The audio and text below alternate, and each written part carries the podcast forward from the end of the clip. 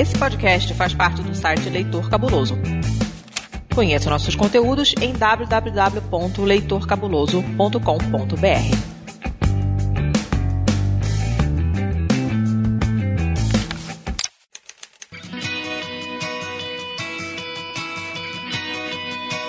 Perdidos na Estante, o seu podcast de adaptações literárias do site Leitor Cabuloso.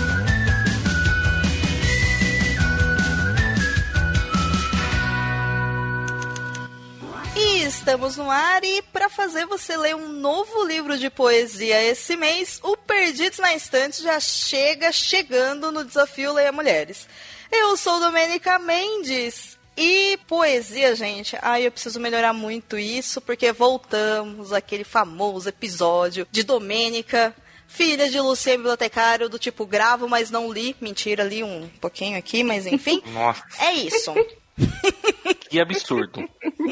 Hashtag que desculpa absurdo, aí. absurdante. Mas tem programa, tem programa, tem programa e tem convidado pra ajudar, pra pra manter o programa, que é o que importa. Aqui é o Erechu, beleza, pessoal? E a gente tá aqui hoje pra falar sobre a artista da saudade e do sofrer. Oi, aqui é Ana Rosa Leme, e quem disser que se pode amar alguém durante a vida inteira é porque mente. Eu sou o Baço e assim, a Florbela Espanca, ela tem um nome que é quase um personagem RPG, né? Ela, tipo, ela escolheu pra fazer a poesia dela esse nome, né? Impressionante. Gente, eu nunca tinha pensado nisso. Aliás, o nome do- de batismo já é foda, né? Que era Florbela ah, Lobo, né? Você fala, putz, né? Eu acho que eu não sei se tinha o lobo. Eu acho que é a Flor, é, Florbela Dalma da Conceição. É, Florbela Dalma da Conceição Espanca. Não sei se eu tinha o lobo da mãe. Tinha antes, aí ela se deu esse nome, mas, tipo, Ah. nossa, é. Eu falei, Florbela espanca. Eu falei, cara, tipo, é, é- é a mulher que veio pra esfregar na cara da sociedade mesmo. Veio pra espancar os seus sonhos e as suas ilusões de romantismo. É por aí.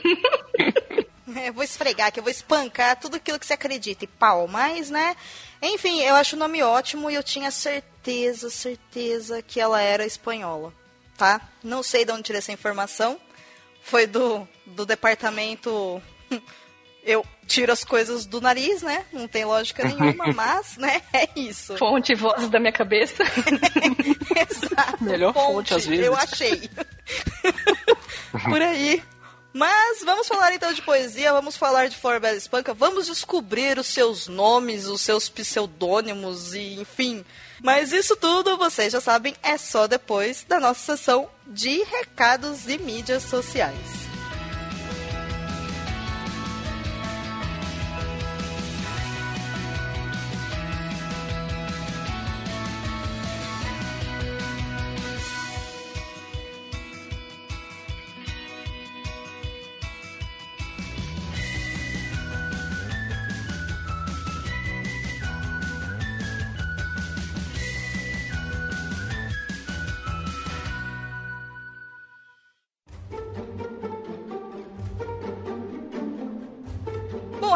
Da casa, senhor Basso, onde estaremos no primeiro final de semana de agosto? Estaremos na Flip Hop, lá em São Paulo. No dia 3, no sábado, estaremos lá no, no evento. Vamos ver se a gente abraça os amigos, dá uns beijos nos autores, ver os ouvintes. Convidamos todos os padrinhos e as padrinhas para irem lá verificar a gente, né? Encontrar com a gente, já dar um abraço, tirar uma foto. Com a gente ou com as pessoas que a gente vai abraçar e lamber? Com quem elas quiserem. As pessoas são livres. Tá certo. Muito bem, gente. Flip Hop, então, aquele evento maravilhoso feito pela editora seguinte, tá? Eu acredito. É o terceiro ano que eu conheço o evento. Não sei qual é o ano de edição do evento. Não se esqueçam de acessar o site deles para garantir os seus ingressos. E se vocês estiverem lá no sábado, você terá o prazer, ou não, espero que seja um prazer, de encontrar a mim e ao Baço andando por lá e tietando todo mundo. Então, Ah. chama a gente pro rolê, pro abraço, pro café, pra foto. O prazer é muito forte. Vão ter a oportunidade de encontrar a gente. Pra- Prazer, você tá colocando uma carga, assim, tipo, muito grande. Eu não vou lidar com essa pressão toda. Oxe, mãe, que coisa. É um prazer, sim. Que oportunidade incrível. Eu, hein? Aliás, eu nunca fui numa flip nem numa flip hop. Vai ser a primeira vez. Você já foi? Não, eu nunca fui nem em flip, nem em flip-hop. Dessa vez a gente tá conseguindo a flip-hop. Meta para 2020, flip, para ti. Quem sabe? rumo Muito bem. a Flip. A gente começa pelo pop e chega no hip. É tipo isso. Nossa, eu tô terrível hoje, gente. Nossa, mas foi muito ruim essa. Tá, tá encarnando o Lucien mesmo. Não lê as obras, faz piada do tio Pop do pavê. Tá, tá foda. A gente tá sobrando tempo, eu não li nada pra gravar. Então tem que ir no improviso. Enfim. Mas enquanto você não nos vê lá na Flip Pop, você sabe que o Perdidos na Estante faz parte do site Leitor Cabuloso. Então, qual é o nosso Twitter para você acompanhar todas as nossas super notícias e saber de tudo que acontece por lá, senhor Basso? Arroba Leitor Cabuloso. Pra quem ainda tem muito mais força do que eu e utiliza o Facebook e vai receber o mesmo conteúdo que tem no Instagram e Meu no Deus. Twitter, Para. Eu quero deletar o O Facebook do Leitor Cabuloso é, leitor, é facebook.com.br barra Leitor Cabuloso. É, gente, é isso aí. E no Instagram? É arroba leitor underline cabuloso. Mas você sabe que a gente tem padrinho, né? Sim, vocês por favor podem contribuir com o padrinho do Perdidos na Estante, que é padrim.com.br barra Perdidos na Estante. Você pode apoiar a partir de um real. A partir de cinco reais já vão ter recompensas maravilhosas, até recompensa máxima de 20 reais, que você irá receber uma carta escrita pelas próprias mãos de Domenica Mendes. Ai, gente. Eu coloco adesivo assim, ó, um monte de carinha feliz, fica super bonitinho. Nossa, mas é assim, é um. Nossa, eu não posso falar o que que é. Aí depois Ah. ninguém apoia com 20 reais, ninguém sabe por quê, né? Mas apoia Perdidos na Estante, que assim você estar apoiando todos os conteúdos do Leitor Cabuloso. Então, se você gosta das nossas resenhas que saem às segundas, quartas e sextas, você vai estar ajudando com isso. Os outros podcasts, o meu, o Covid de Livros, o Boteco dos Versados, o Falha Crítica, né? Todos eles precisam de um site, precisam de um servidor, e é quem garante tudo isso é o, o padrinho do Perdidos na Estante. Ah, sim. E apesar do Basso ter chamado padrinho e padrinha, o que eu achei ótimo, né? Enfim. Não, eu falei padrinho e madrinha. Você falou padrinha. Tá gravado. Nossa senhora, tá gravado. A gente vai ver depois na gravação, então. É, tá combinado. As Quem, pessoas estão quem de tiver prova. certo, quem tiver certo, vai ficar sem a louça da, da casa durante um mês. Nossa. Vai ser colocado isso em rede social como hashtag padrinha legenda. Padrinha cabulosa. tá lá o desafio, gente. Aguarde em breve as louças da semana. Mas enfim. Vocês podem sim, por favor, apoiar o padrinho, inclusive porque é graças aos nossos padrinhos, nossas madrinhas, que nos apoiaram no mês passado, no mês de junho, que esse podcast está sendo editado e lançado em dia. Então, gente, por favor, eu sei que um real parece pouco, já falei muito sobre isso, mas um real no seu cartão ou no seu boleto, talvez para vocês pareça uma moeda pequena, mas pra gente faz uma baita de uma diferença juntando todos os nossos ouvintes. Inclusive, o senhor Airechu é um dos nossos padrinhos, então ele sabe do que eu tô falando. Tipo, vale a pena ser padrinho do Perdidos. A gente é super legal, não é, Airechu? Com certeza. Eu já escutava o leitor há idos tempos e quando tive a oportunidade de apoiar com o padrinho, pensei duas vezes, né? Tô lá apoiando lá todo mês lá, porque o site entrega bastante conteúdo legal, tem resenha, tem podcast, tem essa galera maravilhosa aqui que hoje eu tô tendo a oportunidade de estar gravando com eles de novo. então é isso, gente. Vale a pena demais. É isso aí, lindíssimo, falou tudo. Agora vamos pro episódio então. Você sabia que tem livros, filmes, boxes, séries e todo um maravilhoso mundo de literatura? Você pode encontrá-los no Perdidos na Estante. Pessoal, como essa é a primeira vez que nós vamos falar de Flor Bela Espanca aqui no Perdidos na Estante, como nunca foi feito nenhum episódio dentro do Leitor Cabuloso e nem mesmo no Cabuloso Cast sobre ela, eu preciso dar um espaço especial para sabermos quem é essa mulher. Independente disso, a vida de Flor Bela Espanca já dava um episódio à parte, algo que inclusive eu sugiro aos nossos amigos e amigas podcasters que fazem um trabalho também super significativo quando se fala de pessoas importantes, sejam elas mulheres ou não, mas principalmente quem trabalha com literatura, porque a própria vida de Florbela Espanca já dava um episódio, um documentário, um filme, enfim. Que mulher maravilhosa. Mas vamos lá para os dados mais importantes. Apesar de eu acreditar que Florbela Espanca é espanhola, porque eu tirei essa informação do departamento Minha Cabeça Insana, Florbela Espanca, na verdade, nasceu em Vila Viçosa, que fica em Portugal, no dia 8 de dezembro de, pasmem vocês, 1894. Então faz assim um tempinho já que Florbela veio ao mundo. O seu nome de batismo é E aí que entra aquela fala maravilhosa do Baço na abertura, que o seu nome era Florbela Lobo. Porém, ela, sendo quem era, se autonominou como Florbela Dalma da Conceição Espanca. É, alguém ela escolheu um nome para si que não sei em Portugal se tem alguma uh, assim algum significado especial espanca, mas pô há um, toda uma ironia aí, né, de você chamar Flor Bela, uma coisa super delicada, espanca, né? Tipo, é, mano, aquele meme do, da criatura fofurinha, né, que de repente abre a boca e tem 42 fileiras de dente, né? Tipo, assim, não, tipo, não é exatamente isso, né? Olha, eu gosto de falar que tem o. dela, mas o nome dela eu, eu fiquei surpresa mesmo quando eu ouvi, sabe? Me causou uma certa. Porra, é um. É, é uma escolha assim, de nome. Não sei explicar muito bem, não sei, pareceu. É. Sabe, pauleira. Eu, eu, a primeira vez que eu ouvi, me causou um estranhamento, assim, também, né? Mas vocês estavam falando do, do porquê que ela mudou o nome. Eu cheguei a ver que foi assim, né? Pode ser uma das teorias, né? Uma das, uma das possibilidades. Que ela, eu não sei se ela foi inicialmente registrada aí só com sobrenomes da mãe, né? Lobo porque ela era o que se chamava muito assim, né, entre aspas hoje, mas é considerada aquela filha, né, sem é bastarda. Antigamente uhum. se chamava assim, que é a filha de mãe solteira, né? E aí só muito mais tarde que o pai dela, o João Maria Espanca, foi colocar o nome dele na, na certidão de nascimento. Então eu acho que isso aí tem a ver assim, né, com a, a mudança dela de nome, creio eu. Ah, eu gosto mais eu da versão que... que ela se, se autodeu o nome. Ana eu Rosa creio que ela tenha pegado o nome com do... os meus sonhos aqui. Eu creio que ela tem pegado o nome do pai meio que naquela coisa de forçar ele a reconhecer a paternidade dele, né? Porque ele já tinha um sobrenome Espanca. A mãe dela era empregada doméstica, era a Antônia Conceição, Antônia da Conceição Lobo. Uhum. E o pai era um burguês, é, um pequeno burguês, era o João Maria Espanca. Um e... burguês safado, pelo visto, É, né? bem safado. E na certidão de nascimento dela constava que ela era filha de pai incógnito, era como se fosse desconhecido, mas ela, ela certamente sabia quem era o pai dela. Então eu, eu imagino que meio que é, para forçar o reconhecimento da, da paternidade, ela tem adotado o sobrenome dele. Ele sabia que ela era filha dele. Mas ele mesmo só foi reconhecer ela como filha 19 anos após a morte dela, é, em 1949, que ele, é, enfim, assumiu a paternidade dela, assumiu a Flor Bela como filha dele.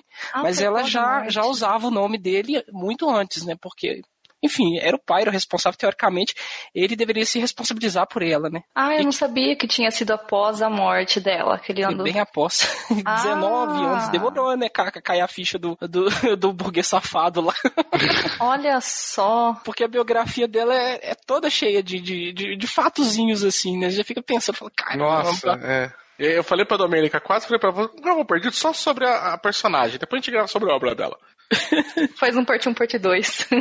É, é, caberia bem. Inclusive, é, para quem tá perdido no rolê, do porquê, esqueci de avisar lá atrás, gente, mas esse episódio, como vocês sabem, faz parte do desafio Leia Mulheres, né? E aí o tema do mês de julho proposto pelas organizadoras é um livro de poesia. E aí, quando eu falei isso, o Baço olhou pra minha cara e ele assim, não hesitou, ele falou, Flor Bela espanca. Aí eu olhei pra cara dele e falei, Flor Bela quem? Né? Porque eu não conhecia, né? Essa poetisa, li, li brincadeiras à parte, li alguns cinco ou seis poemas dela antes da gente gravar. E fiquei muito surpresa com a qualidade, mas a história dela realmente daria um, um programa à parte. Não, Essa questão cara, mesmo tem... da paternidade é bem interessante que o Erich está é. trazendo, é. né? Não, e, e, assim, é cheio de dados assim que você fala, cara, é, quando você descobre que essa mulher foi do início do século, e em Portugal, que é um dos, um dos países mais conservadores que a gente tem na, na Europa, você não consegue acreditar, sabe? Tipo, que. E, e, a gente tá já 10 minutos só no primeiro fato, né, do nome dela.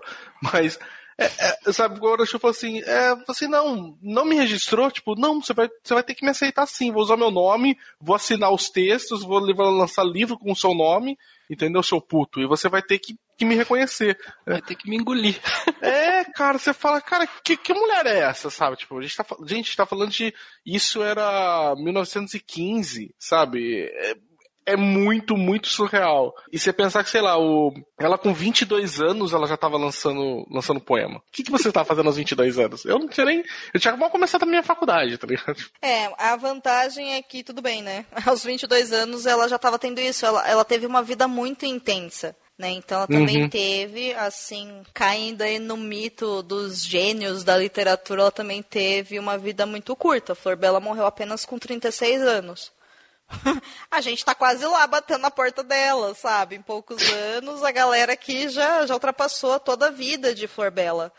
E, e é uma vida realmente com detalhes mínimos que interferem toda a obra dela, né? Tá tudo ali presente no que ela tá construindo e no, sobre o que ela tá escrevendo também. Por isso que é importante a gente falar sobre isso. Mas enfim, como disse o Bassa, aos 22 anos ela já estava lançando os seus livros. E aí o primeiro dado que a gente tem sobre isso é que ela já reuniu numa coletânea, pasmem vocês, 85 poemas e 3 contos que ela tentou publicar, mas é claro que ela não conseguiu por motivos de mulher, poetisa, Portugal, é isso aí. Começo do século XX, né? Se não tá fácil agora, era um pouco mais, a gente já tá cansadíssimo de falar sobre isso. É, e você pensar que, por exemplo, ela ela era alguém que ela era graduada, que naquela época já era super difícil, né?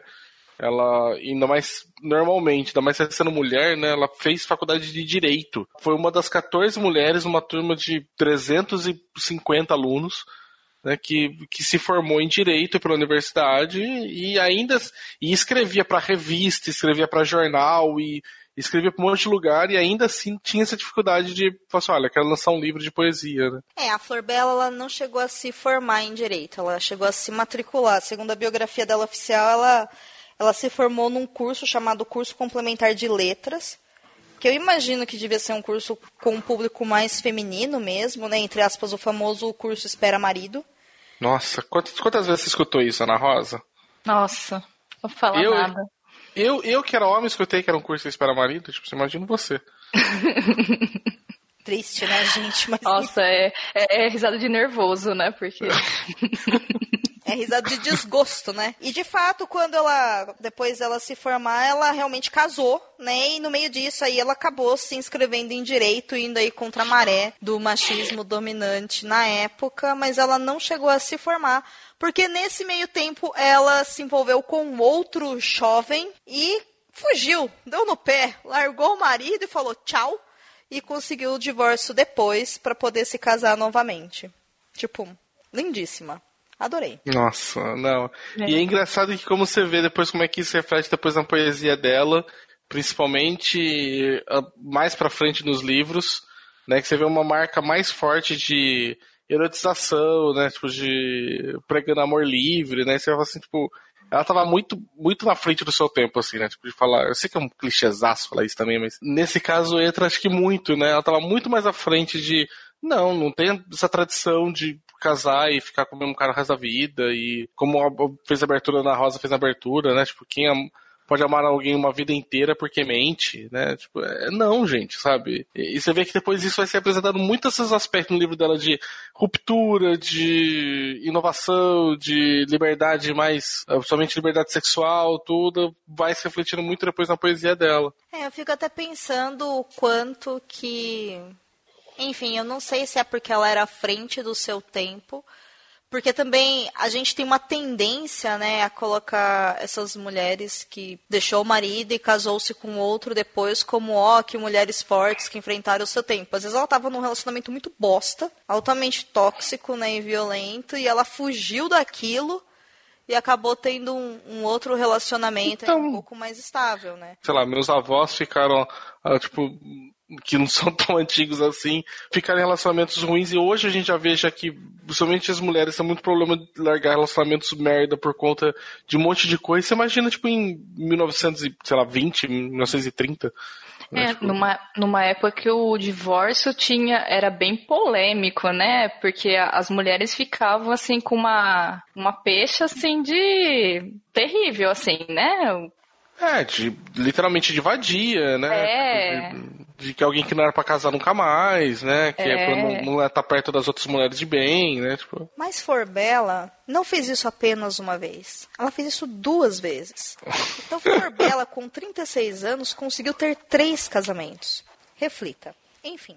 Florbela também trabalhou como tradutora e também trabalhou em alguns jornais. E aqui também cabe dizer que, do fruto do seu primeiro casamento, Florbela passou por uma experiência bastante traumática, onde ela engravidou e sofreu um aborto, do qual ela ficou com algumas sequelas o que foi já um grande baque né, para sua vida, o que acabou desenvolvendo nela, segundo diz a sua biografia, alguns transtornos de saúde de qualidade, enfim, alguns transtornos mentais, como eles chamam, mas eu imagino que sejam quadros depressivos, né, algumas síndromes aí ou até mesmo patologias relacionadas à saúde mental.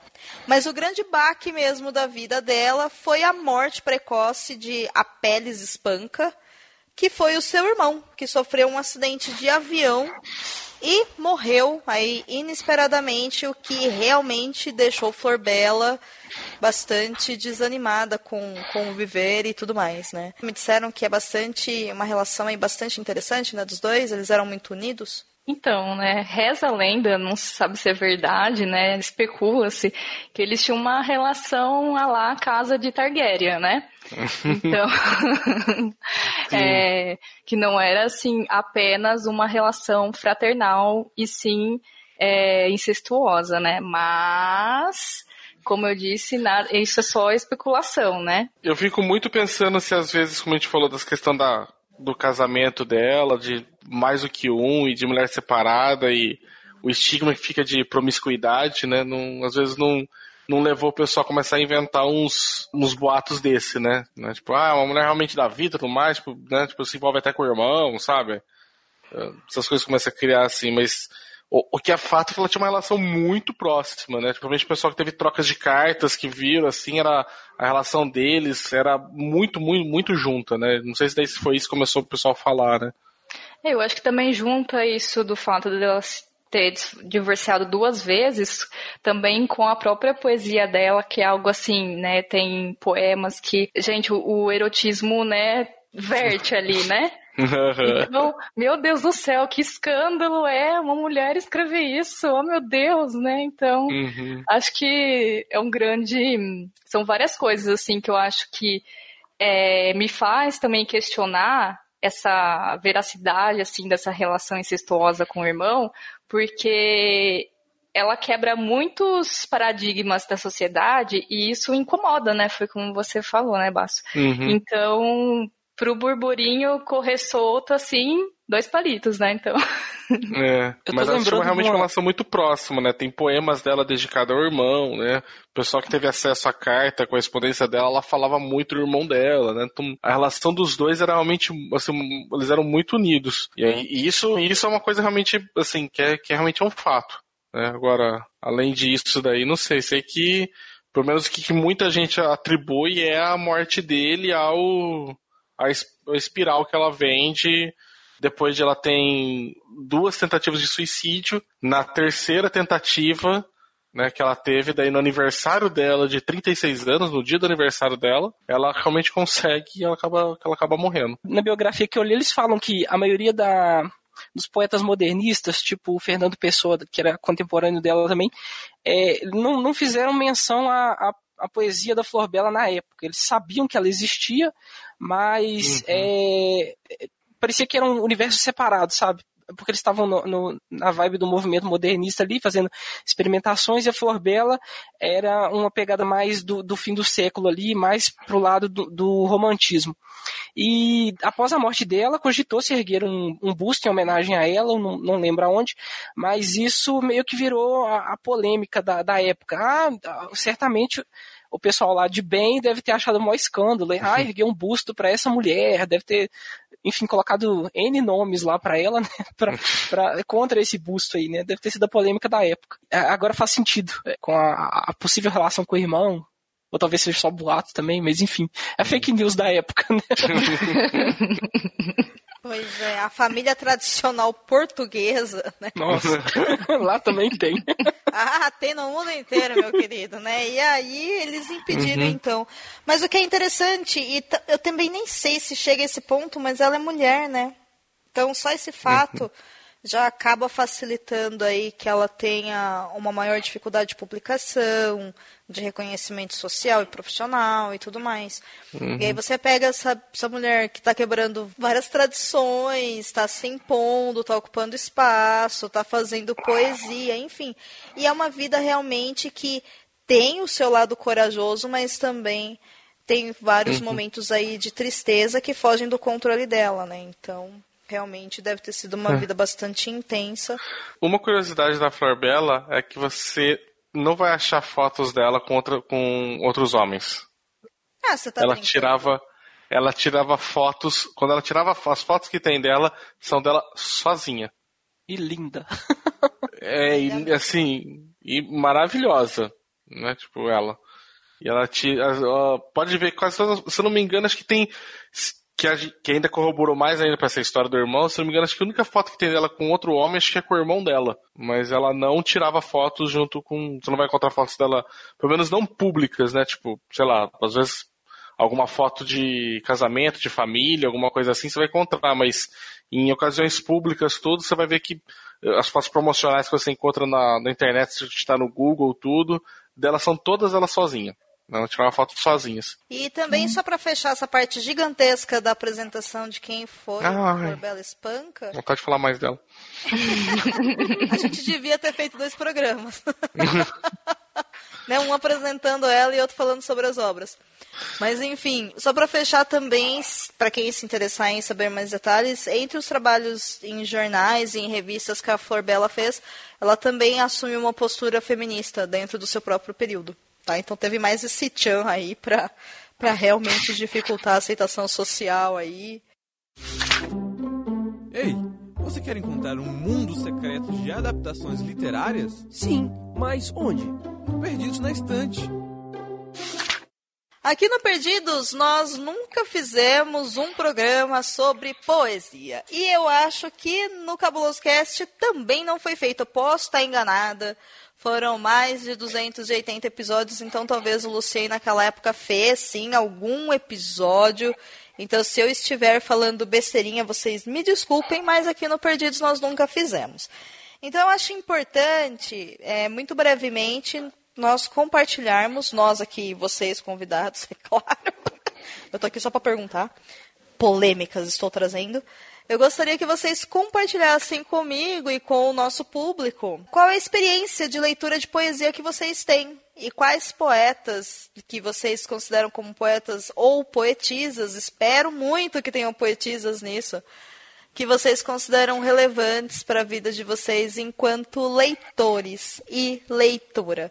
Então eu já vou começar logo de cara com o Airechu, Airechu, me conte qual que é a sua experiência com poesia e indica pra gente algum poeta ou alguma poetisa aí para o pessoal também se inspirar a conhecer. É, o hábito de leitura na minha vida ele é, um, é um, pouco tardio. Eu comecei a ler já na fase adulta, já depois de ter é, largado escola e tal. Aí eu, re, eu, redescobri o prazer da leitura e comecei a ler. Mas eu comecei com romance, com conto e poesia. Eu sabia que existia, sabia que poderia ser interessante experimentar em alguma em alguma época da vida, mas ficava sempre um pouco de lado. Até que um dia eu escutei um, um covil lá com o baço lá, falando sobre a Flor Bela, falando sobre a poesia dela, comentando alguns trechos, vendo é, alguns dos poemas dela sendo declamados. Eu falei assim, eu preciso ler é, a obra dessa mulher aqui algum dia. E aí eu comprei o livro depois do, do programa, ficou aqui em casa aqui por um tempo, aí um belo dia aconteceu. Eu falei assim, agora é o momento para ler Flor Bela Espanca, porque eu tô precisando, preciso, preciso entender o que, que eu tô passando aqui. Então, talvez ela tenha algo a dizer. E aí resolvi ler a antologia dela, li todos os poemas dela lá, e aí foi, foi tipo paixão à primeira vista, sabe? Aquela coisa assim que você, você não sabia que precisava até você ler. Uma sensação assim de, de compreensão, de completude, de falar, nossa, não, não sabia que isso que eu tô sentindo, que eu tô passando, é, alguém poderia colocar em palavras ali, colocar de forma tão contundente ali. E é o que a Flor Bela fez. Então eu tenho um carinho muito especial é, por essa poetisa, graças ao, ao Baço lá, o programa lá, o primeiro podcast lá ah, que eu ah, ouvi, especificamente sobre, sobre uma, uma poetisa um, e poesia. E depois disso aí eu peguei o hábito, né? Falei assim, não, poesia é muito gostoso, preciso experimentar mais, mais poetas, mais poetisas e seguir lendo. Hoje a Flor Bela ocupa, tipo, o, o top, assim, do, do, meu ranking, mas uhum. tem outros. Eu gosto muito do Fernando Pessoa também. É, eu comecei a ler alguns dos heterônimos dele, mas ainda não dei conta de ler todos. Tô, tô, tô, tô, no caminho ainda, muita coisa que ele, que ele publicou. Eu também gosto do Rimbaldi, gosto do Cavafis, que era um, um, poeta grego também, mais ou menos dessa época aí, de 1920 também. Ele tem uma, uma poesia é, é bem, bem, bem tocante, assim, também, nesse, né, nessa mesma vibe da, da Flor Bela, ele, ele é um pouquinho também parecido com o Pessoa.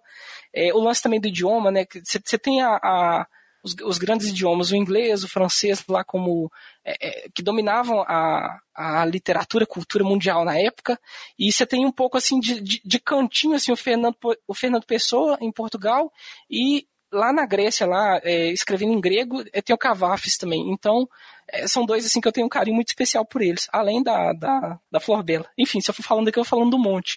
Mas recentemente eu li o, o Whitman, que é também é super influente, super importante também para a poesia é, do mundo todo.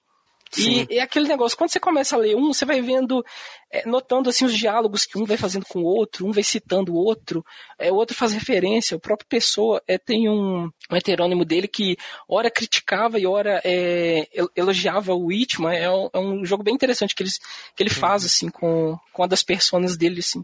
É assim, você vai descobrindo essas coisas assim quando você vai lendo. É todo um outro mundo ali da, da, dentro da literatura, né? Toda uma outra categoria de, de, de forma de escrita que, enquanto você está lendo só o conto, só o romance, você não tem noção de que aquilo existe, ou talvez tenha um, mínimo de noção, e que você começa a descobrir. Eu acho que vale muito a pena você mergulhar no, no texto em, em, em, verso e descobrir coisas assim. Vai ter poesia de tudo enquanto é tipo. Vai ter a mais confessional, vai ter a mais dramática, vai ter a lírica. O ideal é que você encontre ali aquilo que você precisa para aquele momento ali da sua vida e, e seguir em frente, lendo, aproveitando, sentindo, enfim. Falei demais. É, eu achei um depoimento maravilhoso. Completamente diferente da minha experiência, mas eu vou compartilhar minha experiência lá no final. E você, Ana Rosa, como é que foi a sua experiência? Enfim, o que, que você pode contar pra gente? Então, eu tava tentando, assim, me lembrar quando foi mais ou menos que eu li minha... Eu acho que, assim, a minha primeira poesia, eu não consigo lembrar exatamente, mas é, eu fui começar a ler poesia mesmo lá no colegial, no, no primeiro colegial, quando passei até aulas de literatura mesmo. É, antes disso eu já lia, lia até que bastante, né? Lia prosa, né? Ficção, não ficção, tal. Mas eu acho que a poesia me despertou algo assim muito um interesse muito grande assim sabe pela literatura no começo né que eu comecei a estudar literatura e eu comecei a escrever, eu produzi poesia. Tudo um lixo, já joguei tudo fora, já não existe mais, né? Mas foi ali onde eu comecei a produzir até que mais, assim, de escrita. E depois do colegial, né, fui pra faculdade, né, eu fiz letras e lá eu tive, assim, uma, outra relação, né, com a poesia e o texto mesmo, a prosa, né, o texto literário, que foi um pouco no começo de ódio, depois é, porque, nossa, eu vim fazer letras por causa da literatura e estou no momento que não estou gostando mais de literatura. O que, que, é isso? Só para falar que a minha especialização acabei indo para linguística. Mas, indo para linguística, é que eu fiz as pazes com a literatura. Coisa engraçada, né? A e vida daí... dessas.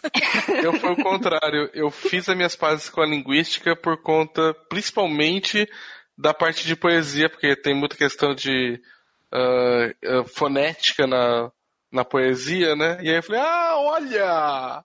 Isso realmente serve pra alguma coisa que eu quero, tá ligado? Tipo, e aí... Então, e para mim foi assim, a partir do momento que eu, né, tava mais assim ligado em questões linguísticas e tal, é, eu comecei a ver como que uh, os autores usavam a língua, né? No, nos textos, assim, né, nas obras. Eu falei assim, ah, como assim eles dobravam e desdobravam e faziam né, o, a língua servir, né, para eles para poder fazer a obra, né? Então, isso eu achei interessante e foi e aí foi as minhas pazes que eu fiz com a literatura e por consequência a poesia. Mas é, tiveram assim alguns autores que sempre assim, eu falo assim, que estiveram comigo, que desde quando eu li eu nunca mais abandonei, que vira e mexe, eu releio. A Flor Bela Espanca é uma delas, eu digo que ela é a top 1 né, dos meus dos meus poetas e assim só para uma notinha assim é, eu falo poeta também para Flor Bela porque não que gramaticalmente esteja errado poetisa, mas assim que dentro dos estudos literários já está convencionando-se a chamarem as mulheres que produzem poemas, poesias de poetas também. Então, uhum. a gente está meio uma fase de transição é que parece que poetisa vai ficando um. Tem muita gente que utilizou como uma coisa meio pejorativa, né? Exatamente, por isso. Então hoje e é, desde a... usa poeta também. É, desde a Cecília Meirelles também, naquele poema, né? Tipo, dela, que você não sou alegre nem sou triste. Eu sou poeta, né? Tipo, Exato. desde isso aí o pessoal começou a marcar, não, ela, assim, eu, tô, eu estou no estou no mesmo grau que vocês, então vamos usar a mesma palavra, sabe? Sim. E aí, então, os meus poetas preferidos, né, vem a Flor Bela, que eu conheci de um jeito muito engraçado, mas depois eu conto. Eu gosto também da poesia do Cesário Verde. Cesário Verde é muito bom também. Eu é... gosto muito, muito, muito dele. A gente vê bastante na faculdade dele. É muito. Nossa, ele é muito gráfico. Sim. Eu gosto também do Augusto dos Anjos. É sensacional. Eu lembro que eu gostava só que eu acho que eu meio que eu não li muito mais Fernando Pessoa, não reli, então eu já esqueci, mas eu lembro que eu gostava de um dos heterônimos dele, agora não me lembro qual. Né, dessa lista gigantesca. E antes, assim, mais novinha ainda, acho que antes ainda de conhecer a Flor Bela, eu era muito fechada, assim, no ultrarromantismo, né? Aquela sofrência toda, né? ah, né? Ai, nossa, meu Álvares Deus. de Azevedo. É, Lord Byron, não sei o quê. E eu lembro que depois, mas assim, depois que eu cresci e fui ver a vida, né, principalmente do Lord Byron, né, que é o mais expoente, uhum. eu meio que acho que foi minha primeira decepção, assim, do, do autor. E aí eu meio que parei de consumir a obra muito antes disso virar discussão. Porque depois, assim, toda a questão que ele teve com a filha dele, né, da, da Ada, né, Lovelace, que aliás ícone da, da, da computação, que ele, ele, não, ele não ligava para ela, foi um pai totalmente terrível. Então meio que foi minha, minha desilusão. Mas Flor Bela, né, reina divinamente nesse mar de poetas homens aí, para mim, no meu ranking. Senhor Basso, por favor, nos conte a sua experiência com, com poemas. Eu sei que isso é muito importante para ti. Foi acho que a primeira vez que eu fui atrás de verdade de literatura no ensino médio, que eu fui pegar por conta e não foi obrigação da escola, foi o, um livro de literatura que era Os Pomos Flutuantes, do Castro Alves. Um livro maravilhoso. E foi muito por conta dele que eu acabei enveredando de para entrar no curso de letras, né? Que eu queria muito estudar a poesia do século XIX. Depois descobri que nosso curso basicamente só trata de uh, romances, né? Pelo menos aqui o que teve na Federal, ele é pouquíssimo voltado para poesia. A gente tem, sei lá, acho que uma matéria, ou, você vê alguma coisinha de poesia e, espaços nas outras, mas a, a grande coisa ficou ficou romance, né? O que, aliás, é um negócio até engraçado, né? Porque eu tava conversando com, falando também pro restante pessoal, que eu tava falando com a Domênica quando a gente começou a pensar a pauta, de que antigamente era a, a, literatura né, que o pessoal conhecia era poesia, né? Era foi em formato de poema. O romance ele veio ficar popular e veio ficar como hoje a gente vê que nossa, o que, que é grande literatura mesmo, né? Alta literatura, mais é mais romance. Ela começou a vir, sei lá, século XVIII para cá, sabe?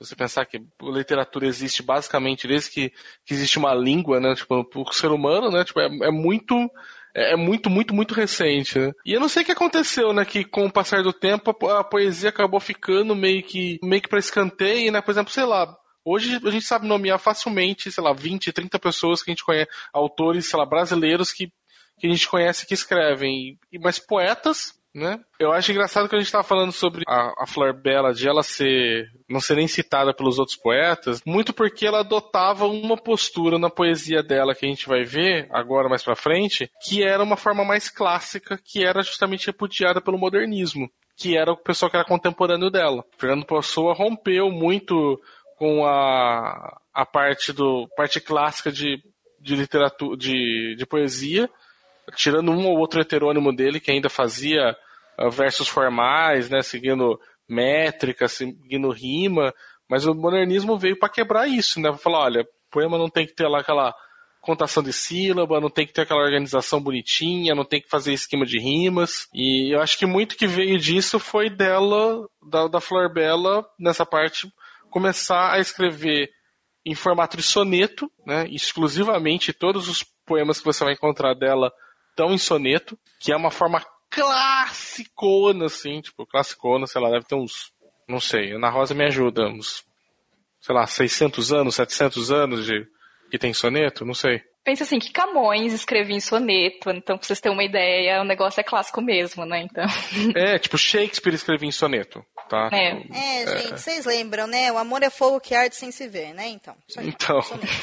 é, você pensar, sei lá, tipo, eu não sei quando começou exatamente, agora que me falha a memória, mas sei lá, o Shakespeare, de lá, 1300, se não me engano, 1400, ele já escrevia em soneto, né? E a Flor Beres faz o soneto de Petrarca, lá que é o que a gente conhece mais, que é o 4433, né, as estrofes, né? E ela escreve, decidiu escrever em soneto, que eu acho que já deve ter sido, assim, um absurdo pra época, porque o- é uma forma extremamente clássica, extremamente ah, e- elitista, assim, tipo, de, de fazer poesia, extremamente racional, né? Então você via basicamente, você conhece só homens que escreviam em, em soneto, né? E ela falou, não, foda-se, né? Tipo, eu sou mulher, vou escrever em soneto mesmo. E aí eu vejo, acho que muito do, do que o pessoal dá uma repudiada nela também foi por, pelo tipo de poesia que ela decidiu fazer.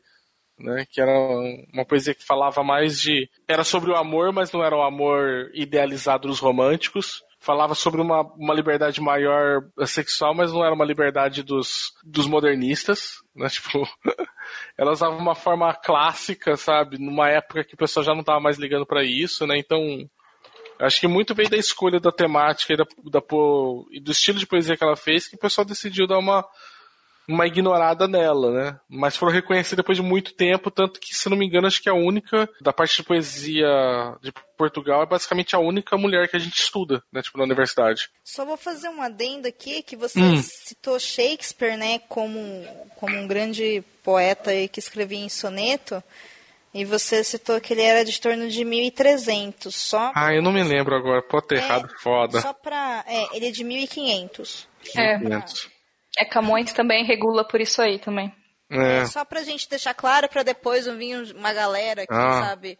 Do tipo, pra gente não cometer atos como o MBL, que fica colocando os outros em 200 anos depois, sabe? Fica aí, né? Sabe? Só por uma questão mesmo de... Ah, A mensagem ficou tempo. clara, porém o tempo estava errado. Mas enfim, vocês pegaram a ideia, né? Soneto é algo diferente. E só para quem, é, enfim, saiu do ensino médio há um tempo, ou se lembra das aulas de literatura, né? Que espero que vocês tenham tido boas aulas de literatura. O soneto é aquele esquema de poema bem gostosinho, que é quando a gente aprende a entender um pouco do que era feito de uma forma mais técnica, né? Eu lembro que aprender sonetos para mim no ensino médio me deixou fascinada, sabe, com a ideia do ABBA. Cara, eu adorava ficar dividindo aquele negócio, montando as sílabas, porque eu achava fascinante a capacidade que eles tinham de passar mensagens e combinar finais. Enfim, eu sei que existem nomes para isso, né, mas eu não tenho conhecimento suficiente para. E eu achava assim incrível, porque para mim isso rompeu aquela ideia de que escritores e escritoras eram seres que tinham, sei lá, musas inspiradoras e, sei lá, poder divino, sabe?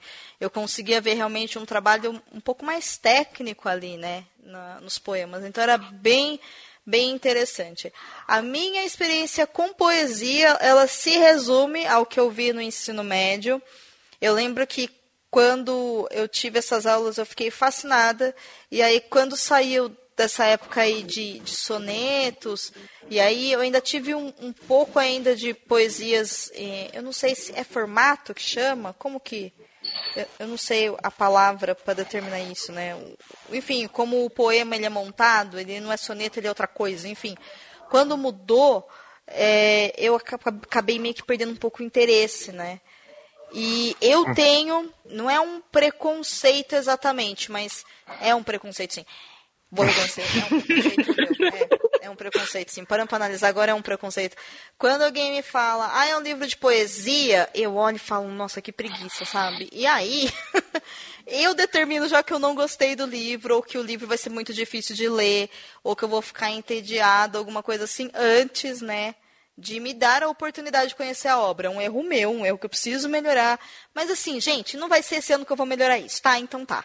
E aí é isso, Flor Bela Espanca, as, os poucos poemas que eu li dela agora eu achei realmente extremamente fluido mesmo, porque são poemas curtos, né, são sonetos.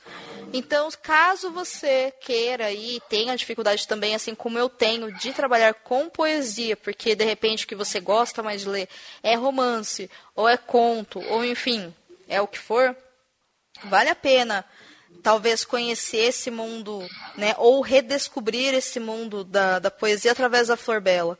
Porque realmente é curto, é fluido, a mensagem é clara e não é difícil de entender.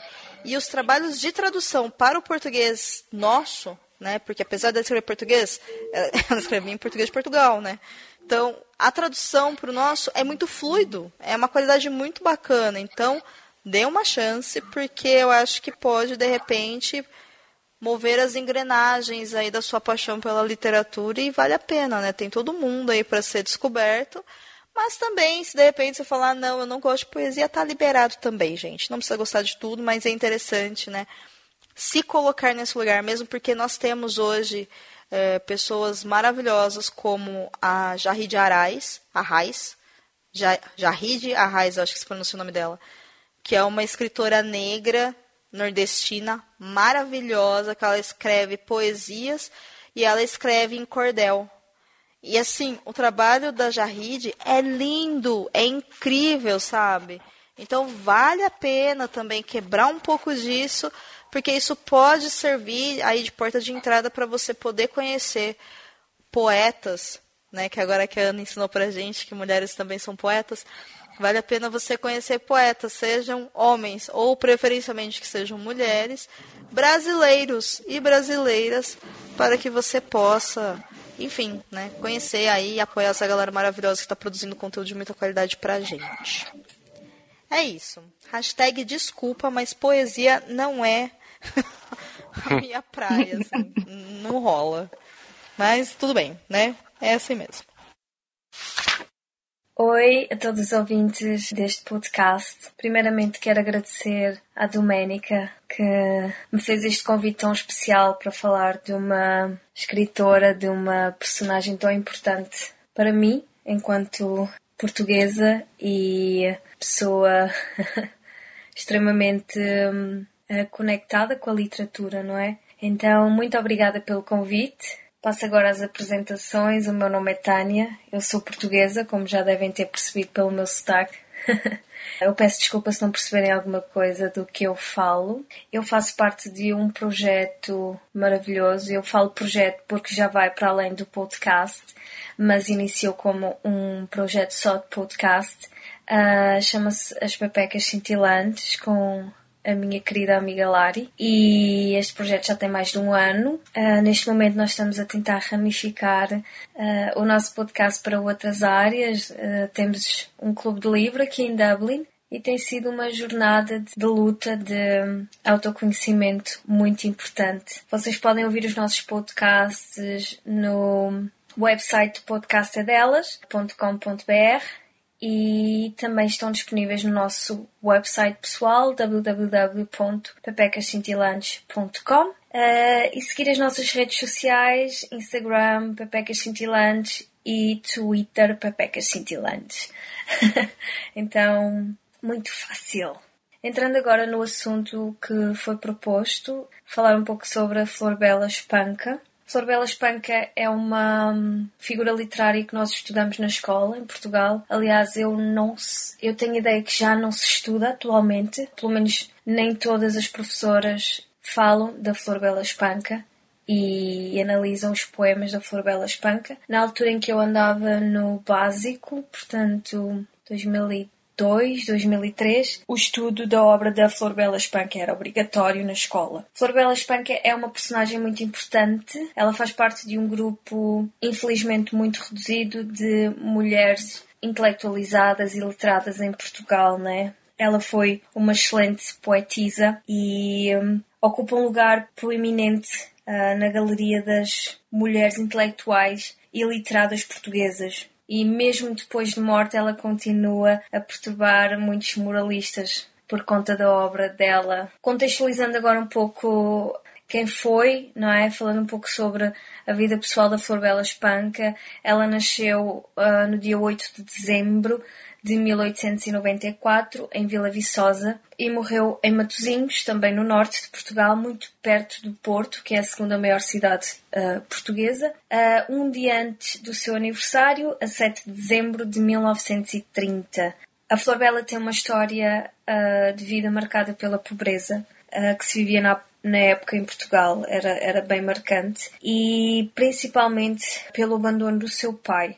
E foi este estatuto de filha de pai incógnito que lhe aguçou o desejo e, e a inspiração para escrever a sua obra poética. Viver em Portugal sem reconhecimento paternal, numa altura em que tínhamos um sistema extremamente opressivo, vivíamos uma ditadura, era muito difícil e fechava muitas portas. E o que aconteceu foi que Flor Bela sentiu-se muitas vezes rejeitada, com obviamente a agravante de ser mulher, num sistema patriarcal que não garantia às mulheres portuguesas o direito à cultura, à educação e ao lazer, não é? A mulher portuguesa na altura e agora vem-se desconstruindo, ainda existe muito esta mentalidade em Portugal, mas na altura a mulher portuguesa era confinada ao lar, às tarefas domésticas e à criação de filhos. Então a Flor Bela foi um ícone da sua altura, não é? Ela foi um, uma mulher uh, rebelde, ela, ela era uma mulher letrada, ela sabia ler, que a maior parte das mulheres naquela altura não sabiam ler, e ela escreveu obras poéticas, não é? Era letrada, era académica e isso naquela na altura em que ela viveu era muito difícil. Uh,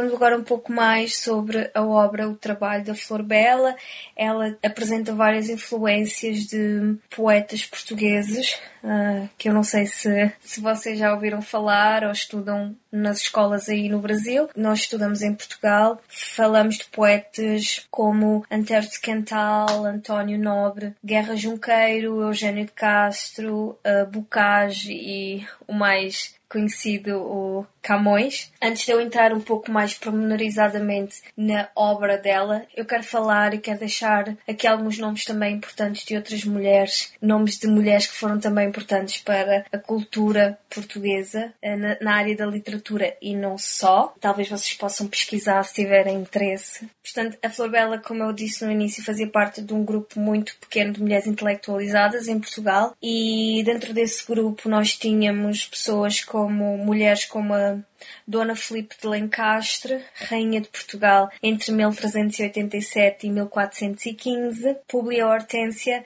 formada em Humanidades, Filosofia e Teologia. Uma curiosidade é que ela foi das primeiras portuguesas e europeias a doutorar-se. Joana Vaz, que foi humanista e poeta, Ângela Sígia, que foi música, uh, Luísa Sígia, que era sua irmã, foi poetisa, intelectual, falava castelhano, francês, italiano, latim, grego e outras mais línguas. Maria Amália Vaz Carvalho, que foi escritora e poeta. E, por fim, a Carolina Micaelis de Vasconcelos, que foi a primeira mulher a dar aulas numa universidade em Portugal a Universidade de Coimbra, que é uma das universidades mais conceituadas portuguesas e mais antiga. E acho importante uh, deixar este reconhecimento de outras mulheres que são importantes para a cultura, não é, portuguesa, não só na área da literatura e que vão ficando esquecidas, porque nós na escola nós estudávamos poetas, estudávamos descobridores, reis, entre outros, e as mulheres ficavam sempre assim um bocado com o papel de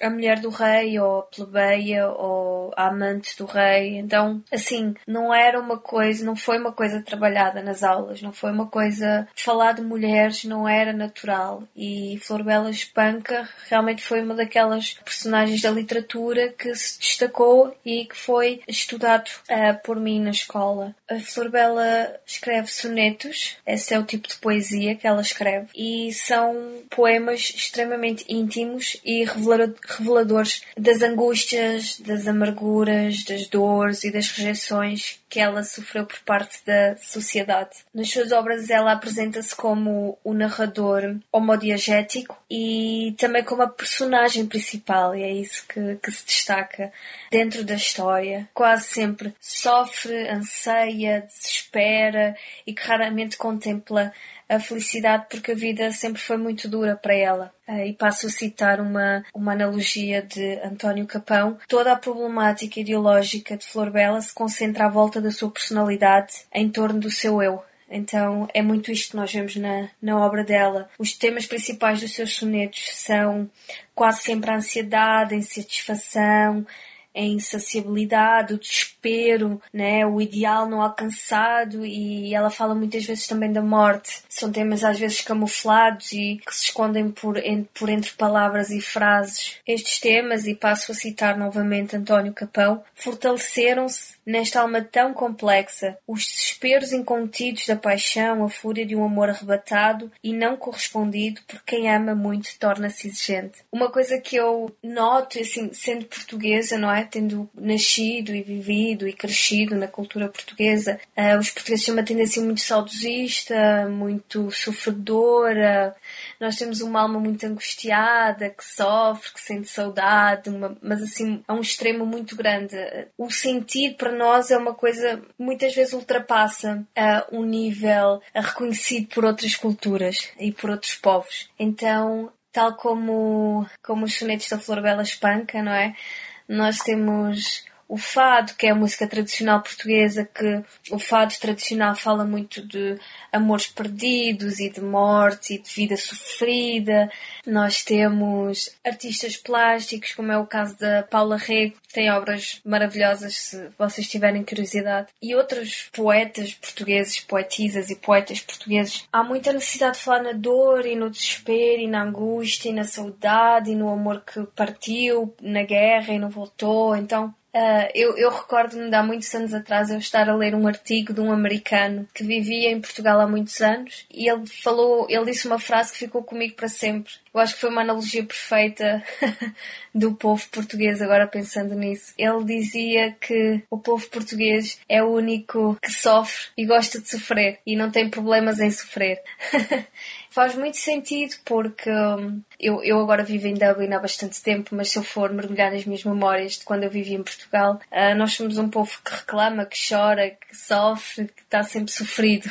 e os sonetos da Flor Bela Espanca são, são prova disso. Ela era uma, uma mulher que viveu numa altura que havia toda esta opressão, esta opressão da sociedade, esta opressão do sistema, um sistema que era uma ditadura em Portugal, né? Era um país que era majoritariamente governado pela Igreja Católica e havia muitas leis da Igreja Católica. Ser filha de pai incógnito, ainda se querer formar, literar, escrever, era um, ela era um, né? Ela era uma rebelde, ela queria contra o sistema e isso não era bem visto. Ela é uma figura extremamente importante para a cultura portuguesa, não só na área da literatura, mas no tema mulheres que lutaram, mulheres que foram contra o sistema ditador e patriarcal em Portugal. Isso é mais uma das razões pela qual ela é uma artista muito importante. Eu, eu vou ler dois poemas que eu gosto bastante dela. Eu confesso que foi difícil de escolher porque ela tem muitos poemas que eu gosto e não sei se é por causa da minha alma portuguesa.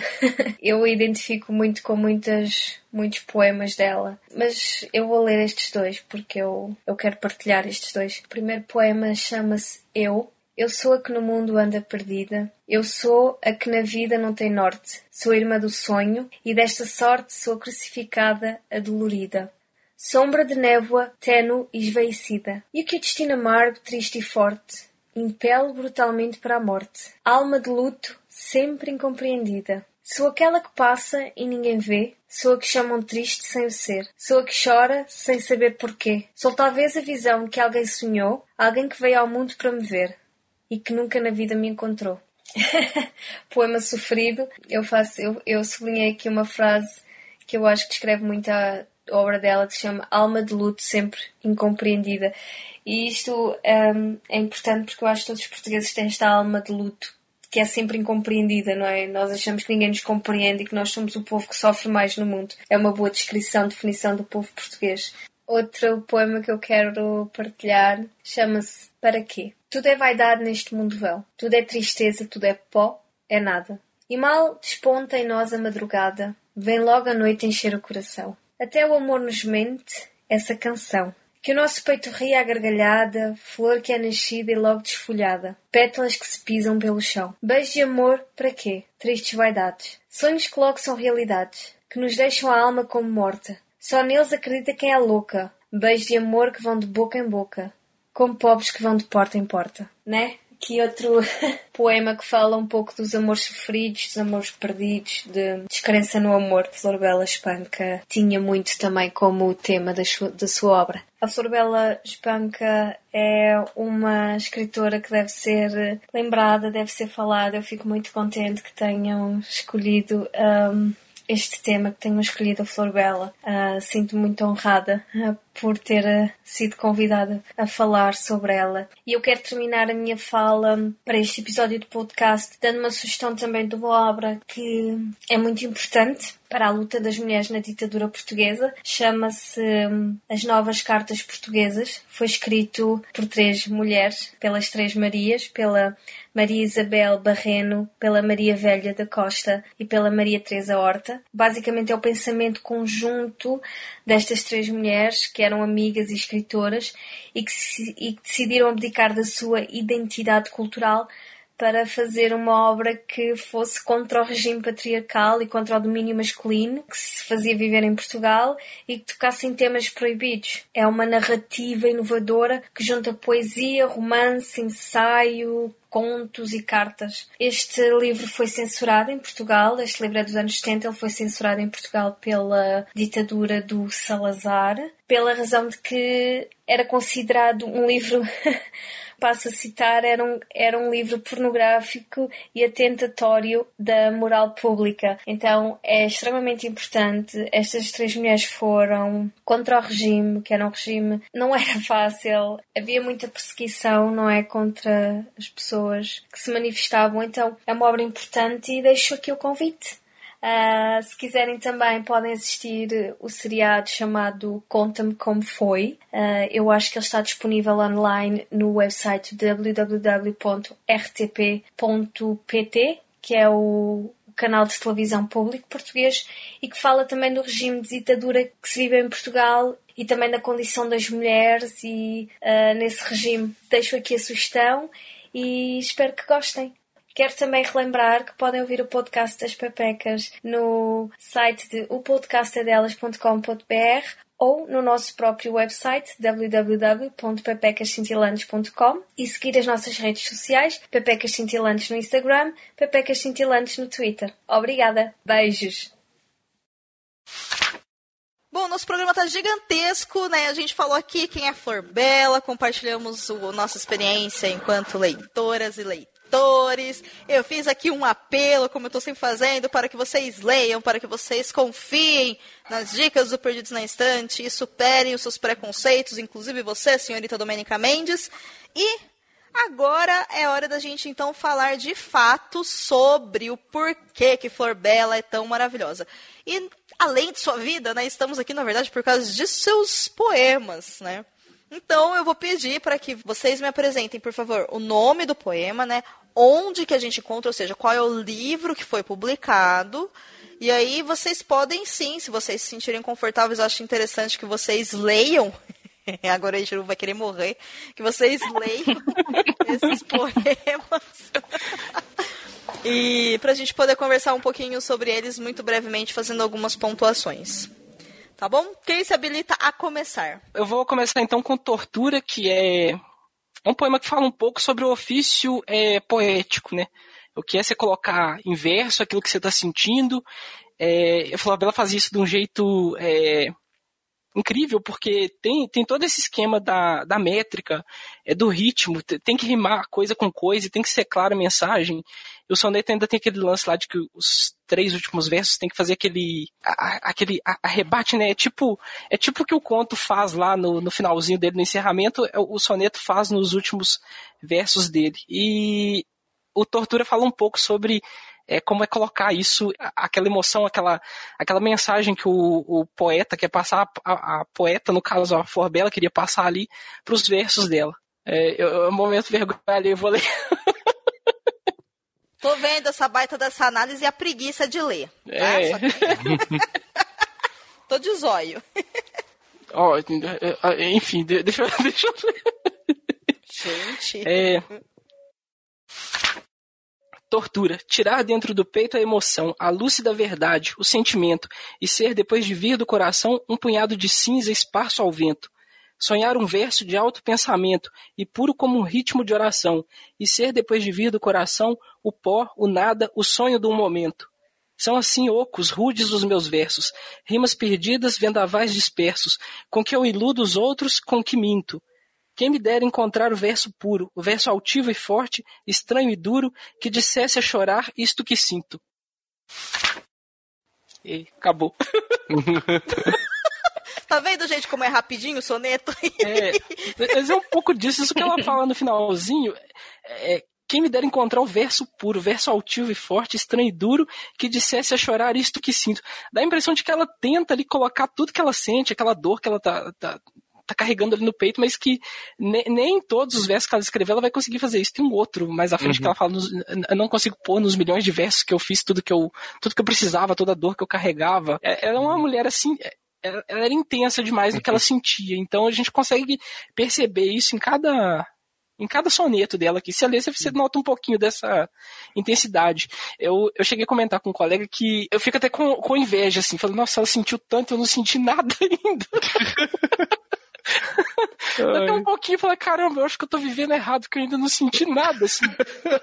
não, dá a impressão de que eu tô deixando a desejar, sabe? Eu poderia estar sentindo mais. Mas, mas assim, eu não, eu não sei se eu seria tão forte como a Flor Bela foi pro tempo dela ali, para ter uhum. aguentado o que ela aguentou da vida, não. Porque a biografia dela, igual a gente já fala, é, é pesadíssima, né? Então, talvez seja até bom. Eu acho legal isso que você falou, ele achou de que ela, tipo, ela não conseguia colocar em verso aquilo que ela sentia, né? E eu acho muito engraçado porque é uma das coisas que a gente ouve muito quando, uh, sei lá, vai dar aula de literatura, ou tem aula, tudo, e ou você fala que você gosta, a pessoa vai perguntar, falar, nossa, mas por que, que o cara escreve que esse monte de, sei lá, palavra estranha e jeito difícil e rebuscado e vai, vai, vai, porque ele só não fala o que ele tem para falar. E aí você olha e fala assim, cara, é porque assim, eu não consigo racionalmente expressar aquilo que eu preciso expressar. Entendeu? Porque, porque ele é muito emocional. Então, eu tenho que utilizar de uma linguagem também que é, que é emocional, que também é emotiva, que também uh, trata disso, para conseguir tentar expressar que vou ter aquilo que eu tô sentindo, porque racionalmente eu não consigo te dizer o que, que é. É mais ou menos quando você vai tentar falar para alguém que você ama aquela pessoa, tipo, eu não consigo. Se eu falar simplesmente eu te amo, não é a mesma coisa, sabe? Não é exatamente isso, né? Tipo, às vezes você, você, começa a inventar um monte de palavra, um monte de jeito e volta e analogias e metáfora, tudo, porque, porque você tá tentando traduzir de uma maneira racional algo que não é racional. Né? Então, é, eu gosto, principalmente de poesia, por isso você falou, tipo, ela não conseguia achar o verso, ela não conseguia expressar aquilo que eu, que eu tô sentindo exatamente agora, né? E a gente é muito isso, né? Assim, eu não consigo colocar em palavras exatamente aquilo que eu tô sentindo. Eu vou tentar criar um poema, vou tentar criar uma obra de arte, uma pintura, uma música, não sei, alguma coisa para tentar ver se com isso eu consigo expressar tudo isso que eu tô sentindo, porque se eu simplesmente falar, tipo, sei lá, é amor, é saudade, é dor, é tristeza, tipo, não é o suficiente. Né? Você bem que vai banalizar o sentimento, né? Vai tornar aquilo, tudo que você tá sentindo, que você sabe que é enorme ali, porque tá dentro de você, né? Em algo uhum. vulgar, em algo simplório. E, não é grande, tem que ser grandioso. o romantismo, tem que ser exagerado, né? Tem que ser casusa. Mas indo naquilo que nisso que vocês estão falando, eu fico pensando assim que os versos dela, né, a, a, os poemas dela, eles são eles falam, né, versos duros, né, a poesia fala aí, né, o poema fala, ainda que tenha a forma, né, mas o conteúdo, ele tem muito de uma linguagem, né, de recursos que, que a gente acho que só consegue aprender o sentido sentindo, sabe? Não é uma coisa por A mais B. É muito, é muito tocante no fundo da nossa alma, assim, que faz doer lá, lá dentro, assim, sabe? Uhum. E eu acho que isso é muito também, né, característica do, da escola, né? Uma das escolas, né, que a, a Flor Bela influenciada, que é o simbolismo, né? Uhum. Então, que as coisas não são exatas, as, é, tudo um pouco, é, um pouco vago, né? Então, isso também acho que corrobora o que vocês estavam falando. É que vai tocar no fundo na alma do Aeroshow a ponto de ele achar que ele não tá vivendo a vida dele intenso o suficiente. É desse Não é? Nossa, gente. É pesado. Nossa, eu li isso aqui, abracei o livro e falei, meu Deus. Mas não é estranho esse, né? isso mesmo, cara. marquei. Pra mim, é, o que, que me pega muito isso, por exemplo, por mais assim que eu adore que ele tenha lido muito, muito, muito mais prosa do que eu tenha lido poema, não ating, não puxam as mesmas cordas, sabe? Tipo, não, não, não, não chega no mesmo, nos mesmos lugares, sabe? Eu acho que é, ele só tem, não sei se é a pungência que você tem, como o Aleixo falou, né? Tipo, de esse arremate final, né? Que ela tem, né? Tipo, no, no poema. E é engraçado porque esse arremate final ele é típico do soneto, que é uma. Por ele ser uma forma mais clássica, o, o Antônio Cândido ele falava que o, o soneto ele é quase uma. hum, Ele tá mais ou menos para poesia como a dissertação tá para quando você vai escrever uma, uma redação, né? Ele tem uma forma lógica de apresentar um argumento, um- fazer uma introdução, apresentar os argumentos e fechar com uma conclusão. E você vai ver que no soneto sempre é assim, né? Ele apresen- é apresentado o início do tema e aí vem uma discussão trazendo alguns argumentos e os, normalmente os últimos versos, os últimos três, os últimos dois versos, eles são para conclusão, para remate, para falar, olha, tipo, então podemos concluir que isso, né? É, Então ele é uma linguagem bem técnica, né? Então ele, ele puxa esse, dá esse, esse, sei lá, esse soco assim final, nesse arremate, fala, olha, pá, e aí você fala, putz, e agora? O que, que eu tô fazendo na minha vida? Será que eu tô vivendo o suficiente? Né? O Airechu acha que não, mas enfim. Todos nós já ocupamos esse espaço do, do Airechu, né? E eu acho que eu gosto muito dessa coisa que vocês estão falando, porque remete a isso mesmo, né? O negócio é tão grandioso que não é racional, então você tem que colocar com, com uma grandiosidade mesmo, mas que ao mesmo tempo seja tão verdadeiro que faça sentido ou promova a saudade daquilo que você não viveu ainda, sabe? É, é mais ou menos isso, né? É isso que, que ela consegue puxar, pelo menos nesse poema que, que o Airechu acabou falando e acabou compartilhando da experiência dele. É, é bem, é bem interessante. Ô Airechu, esse, esse poema tá em qual livro? Ah, tá no livro de mágoas, que é o primeiro que ela publicou. O livro de mágoas, então, gente, é onde vocês encontram esse primeiro poema que o Eixo trouxe pra gente. O nome do livro é super. É super motivador a ler também, né? O livro de mágoas. Eu falo, opa, é isso que eu quero. Não é? É um nome Não, mas vai, tenso, vai, né? vai fundo. Você lê o primeiro poema, você fala assim, isso aqui é pra mim, nossa. O primeiro dele. Eu tinha, eu tinha separado, falei, talvez eu leia o primeiro. É, este livro meio que faz uma. O nome do soneto faz meio que uma introdução ao livro de mágoas. É meio que um resumo do que tem no livro. Se você ler ele e se identificar com uma ou duas palavras daquilo ali, meu filho, vai, vai fundo que você vai adorar o, o livro de mágoas. É um do, é o, da, da antologia toda, é o que eu mais gostei dela, é o que tem mais marcações aqui. É, é sofrido o negócio. Sim. Meu preferido também. Enfim. Ana Rosa, que poema que você trouxe pra gente e em qual livro ele fica? Bom, eu escolhi o poema chamado Versos de Orgulho, que fica no livro Charneck em Flor. É, esse foi o primeiro livro da Flor, né, o livro, o primeiro poema da Flor Bela Espanca que eu conheci. Então, trouxe por uma questão de nostalgia, né, apego emocional com o poema, sim. Ah, mas também porque eu acho que ele representa é, esse o isolamento que a Flor Bela sentia, né, que ela passou nesse nesse período, né, seja por ser mulher e também por seus pares ali, os outros poetas não legitimarem ali a sua produção, né? Então a gente vai vai ver nesse poema um eu lírico assim que tá que é um pensador, né? E que está assim mais altivo, né? Perto ali dos réis mortais.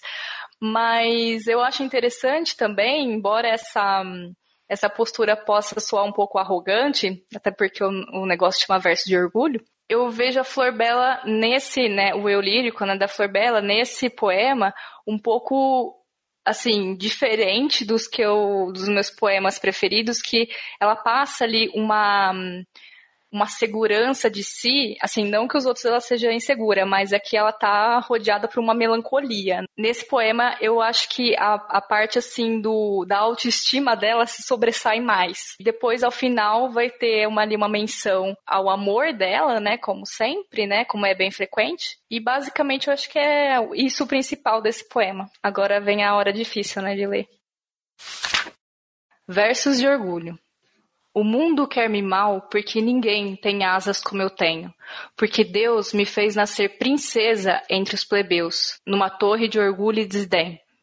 Porque o meu reino fica para além, porque trago no olhar os vastos céus e os oiros e clarões são todos meus, porque eu sou eu e porque eu sou alguém.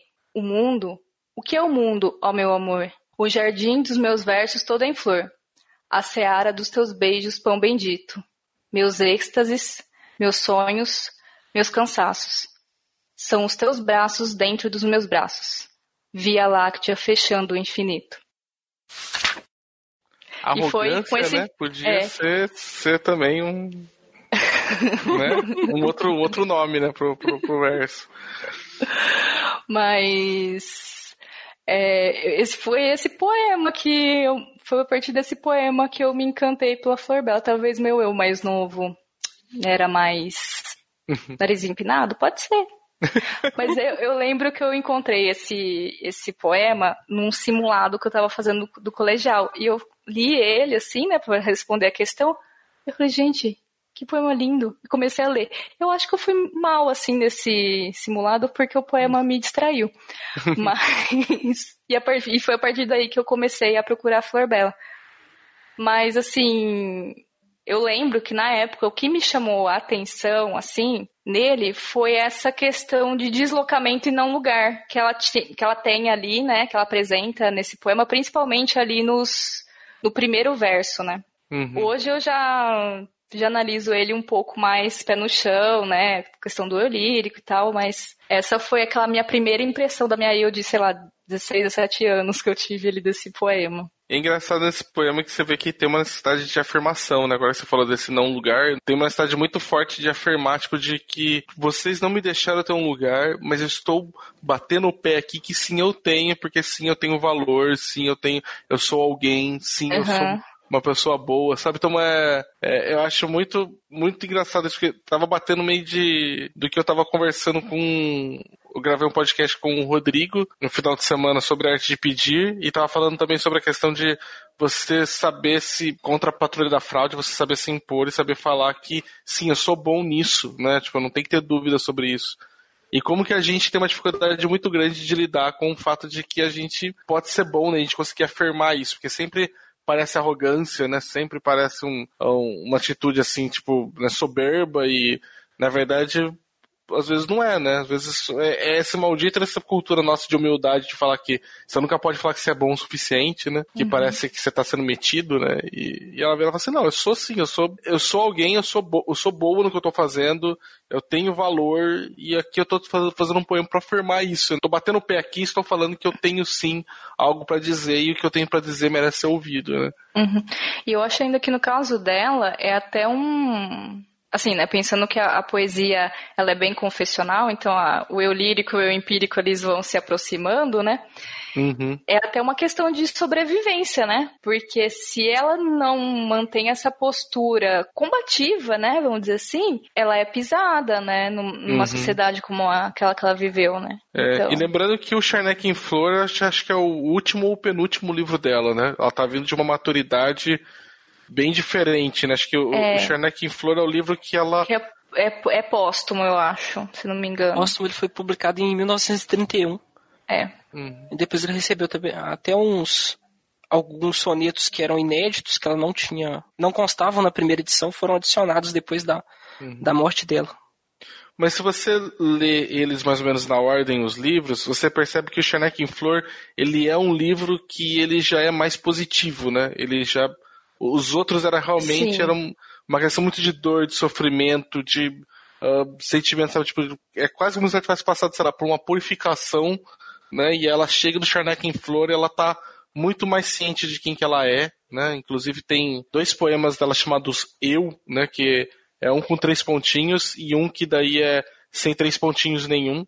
Né? Tipo, é Eu, três pontinhos, que acho que é do livro de História da Saudade, ou do livro de Mágoa mesmo, que é cheio de dúvidas sobre quem que ela é, né? E, e aqui no Charneck em Flor, esse poema já é um poema que a- ela afirma, né? É eu, tipo, só, ponto final, sem reticências, né? E, e ela tá um livro mais positivo, mais ela sabendo quem que ela é, né, mais se afirmando, né, mais colocando, batendo o pé e falando, olha, tipo, eu sou alguém de verdade, né, então acho que vem muito também disso também, né, tipo, de, já tá vindo de um livro que tinha muitas dúvidas e muitos receios e é que ela tá mais afirmativa. E você, Basso, você vai falar sobre um dos eu?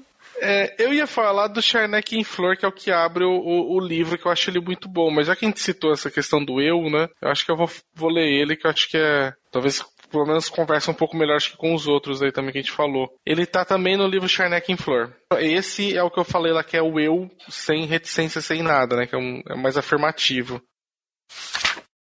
Até agora eu não me conhecia. Julgava que era eu e eu não era aquela que meus versos descrevera, tão clara como a fonte como o dia.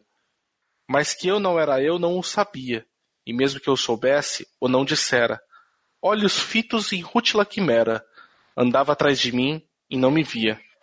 Andava a procurar-me, pobre louca, e achei o meu olhar no teu olhar, e a minha boca sobre a tua boca. E esta ânsia de viver que nada calma, e a chama da tua alma embrasear, as apagadas cinzas da minha alma. Esse para mim é um, é um dos, sei lá, é, dos, é o top 3 para mim de poemas da, da Flor Belo. Você lendo o, eu, o eu, três pontinhos, né? Tipo, eu reticências que você tem no outro para esse, você percebe um, um, salto tão grande, sabe, tipo, no, na poesia dela, no sentido de conseguir afirmar as coisas com. Eu não sei, tipo, nossa, falar que é mais clareza parece ser meio injusto, porque os primeiros poemas dela já são bem, bem feitos, assim, né? Só pra você ter que escrever em soneto, você já tem que se dedicar muito a, debruçar muito sobre o que você está escrevendo, sabe? É muitos idas e vindas pra você conseguir colocar nessa forma, né? Tipo, tão, tão rígida. Mas, cara, eu não sei, eu leio e falo assim, eu acho tão, tão absurdo, né? Alguém ter uma lucidez de repente, uma clareza, uma lucidez de falar, isso aqui sou eu né, sabe? Até na questão de zombar, né? Tipo, ela fala assim, andava a procurar-me, pobre louca, que ela deve ter sido chamada muitas vezes pela época dela, né? Tipo, de louca. E aqui minha mãe fala assim, sim, eu tava meio perdida, eu tava meio que assim, mas não, agora eu, agora eu sei. Né? Tipo, eu sei quem que eu sou. Eu sei tanto quem que eu sou que aquilo que dizem sobre mim não me afeta mais. Eu, eu sei tanto quem que eu sou que agora eu sei quem que eu quero procurar, quem que eu quero encontrar. Né? Eu consegui me. Né, que ela fala assim, tipo, eu achei o meu olhar no teu olhar e a minha boca sobre a tua boca. Né? Quer dizer, a partir do momento que eu descobri melhor de quem que eu sou, eu sei o que eu quero, eu sei que o que eu quero é você. Né? Então você fala, puta que pariu, cara. A, é... a partezinha do massacre ali no Florbela vem daí, ó. Não é espanca, tinha que ser massacre, porque você, você ia ser destruído desses poemas dela. Nó. É, é, o finalzinho também, né? E essa ânsia de viver que nada calma. É a chama da tua alma embrasear as apagadas cinzas da minha alma. Dela ter se descoberto, dela ter reencontrado é, motivos ali para seguir vivendo, né? E de não ter nada que aplaca mais, é, que vai impedir mais. Continuar impedindo ela de viver, né? E ela tá tão ávida por viver que ela ela se, se, incendeia novamente ali quando ela encontra aquilo que ela estava procurando no, no final do poema. É, é assim, você, você lê abraça o livro e chora mesmo, porque é maravilhoso, gente. Esse poema do eu acho ele muito, eu acho ele muito bonito. Como é que eu vou dizer? É engraçado, né? Porque é realmente uma descoberta do eu mesmo. E eu acho muito honesto o começo, que ela fala que ela perseguia um eu que ela achava que era um eu, mas que na verdade não era mostra um, um entendimento, um amadurecimento, mas ao mesmo tempo me parece um pouco meio que como uma despedida, assim, sabe? Não sei se é porque eu sei que ela morreu cedo, né? Morreu jovem passou por muitas dificuldades, né? Muitas coisas difíceis.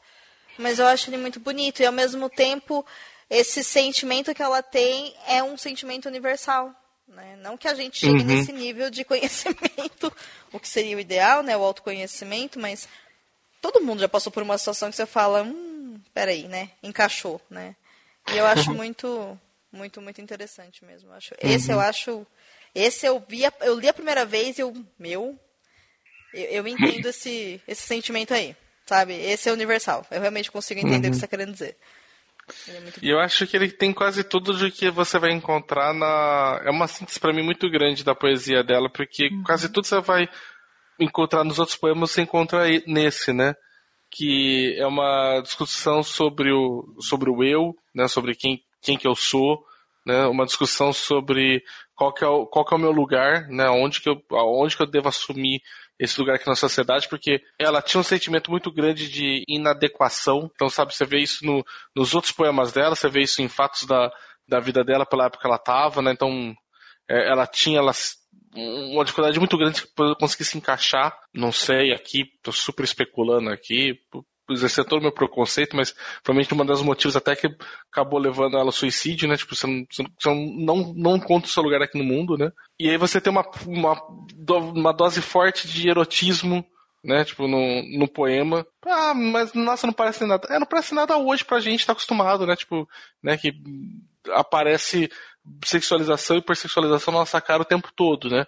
Você tem que lembrar que isso aqui foi escrito há mais de 100 anos. Né? Tipo, então, na, naquela época, uma mulher falar que né, eu achei o, o, meu olhar no teu olhar e a minha boca sobre a tua boca, né?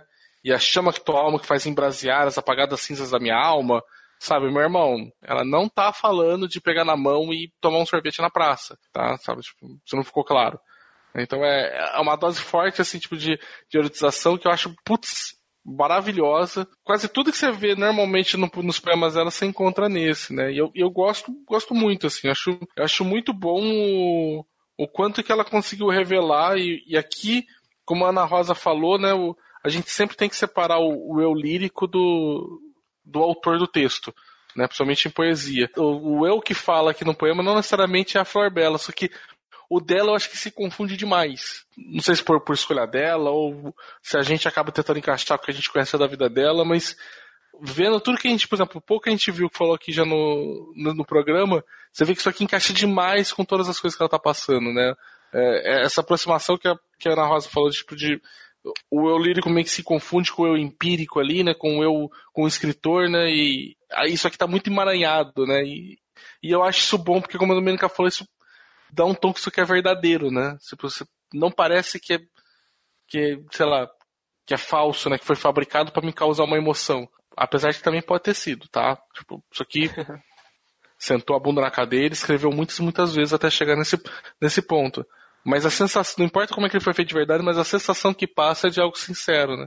E acho que é por isso daí que toca mais fundo. E também é uma questão universal, né? Não só pelo fato do eu, mas tudo que ela fala me parece ser, não é bem um amadurecimento, é mais uma questão de autoconhecimento e aceitação de quem você é. Em nenhum momento ela fala que a, que a vida dela ou do eu lírico dela é perfeita, é feliz, é plena, é saudável, é perfeição, uhul, quero isso para sempre. Ela simplesmente diz que, olha, agora eu sei quem eu sou e antes eu não sabia. Isso pode ser bom, ou isso pode ser muito, muito triste. Entendeu? Tem essa, essa possibilidade de olhar, mesmo essa parte erótica, que por sinal é maravilhosa, é realmente extremamente sexy o que ela diz. A gente pode, a gente tem uma tendência, imagino que vocês também tenham tido, né? Pela própria métrica do poema, de que é algo bom, mas não necessariamente isso condiz com algo que funciona. Não dá para saber se essas duas pessoas, por exemplo, conseguiram consumar esse amor e estabelecer uma relação. Em nenhum momento está dito isso. Pode ser simplesmente um desejo absurdo e eu me encaixo com você, mas, né? É isso, eu me encaixo com você e só isso mesmo, sabe? Não passa disso, não tem como a gente saber. Mas que é maravilhoso, é maravilhoso. Meu Deus do céu, é, é lindo. É lindo mesmo. E é poderoso e ele dá pra gente essa sensação de entendimento, né? Porque, de novo, é uma coisa universal. Todos nós buscamos por respostas a respeito de quem somos. E em algum momento da sua vida você vai precisar determinar ou pelo menos definir aí como que você vai se apresentar, como você apresentar o seu eu para os outros. Depois de um certo tempo, pelas experiências de vida, enfim, cada um tem o seu momento aí de despertar, mas em algum momento esse eu vai deixar de ser para o outro e vai voltar para si. E aí que é o grande, acho que é a grande clique que ela faz, né, nesse poema. Ela volta tudo para ela. E eu acho que também pode ser que ela esteja falando sobre as outras obras de poemas, outras obras artísticas que ela escreveu. Pode ser isso também, pode ser uma jornada dela enquanto poeta. Né? Não sei.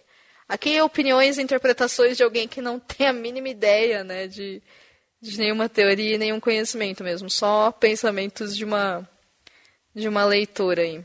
É bom que você, você pega uma, uma visão de que não é uma visão é, que não está acostumada, que não tem a sacadinha ali de, de reparar no, no finalzinho do soneto, e aí você faz uma, uma análise de fora, assim, externa. É, é, bem interessante também quando a gente presencia esse exercício. Ai, obrigada. Ainda bem é? que tem o Erechu aqui para salvar minha dignidade. Não, não tô salvando, não. Cadê o poema? Tira o soneto aí. Não tem. Enfim, fico devendo um poema para vocês de Flor Bela Espanca, mas já tivemos três aqui que eu acho que deu para mostrar, brincadeiras à parte, um pouco da dimensão e da qualidade né, da escrita dessa mulher maravilhosa aí que a gente teve a honra de poder falar um pouquinho sobre. Gente, aqui no Perdidos na Estante nós temos um sistema de notas que vai de 1 a 5 selos cabulosos. Então nós vamos agora dar notas para a obra de Forbella Espanca.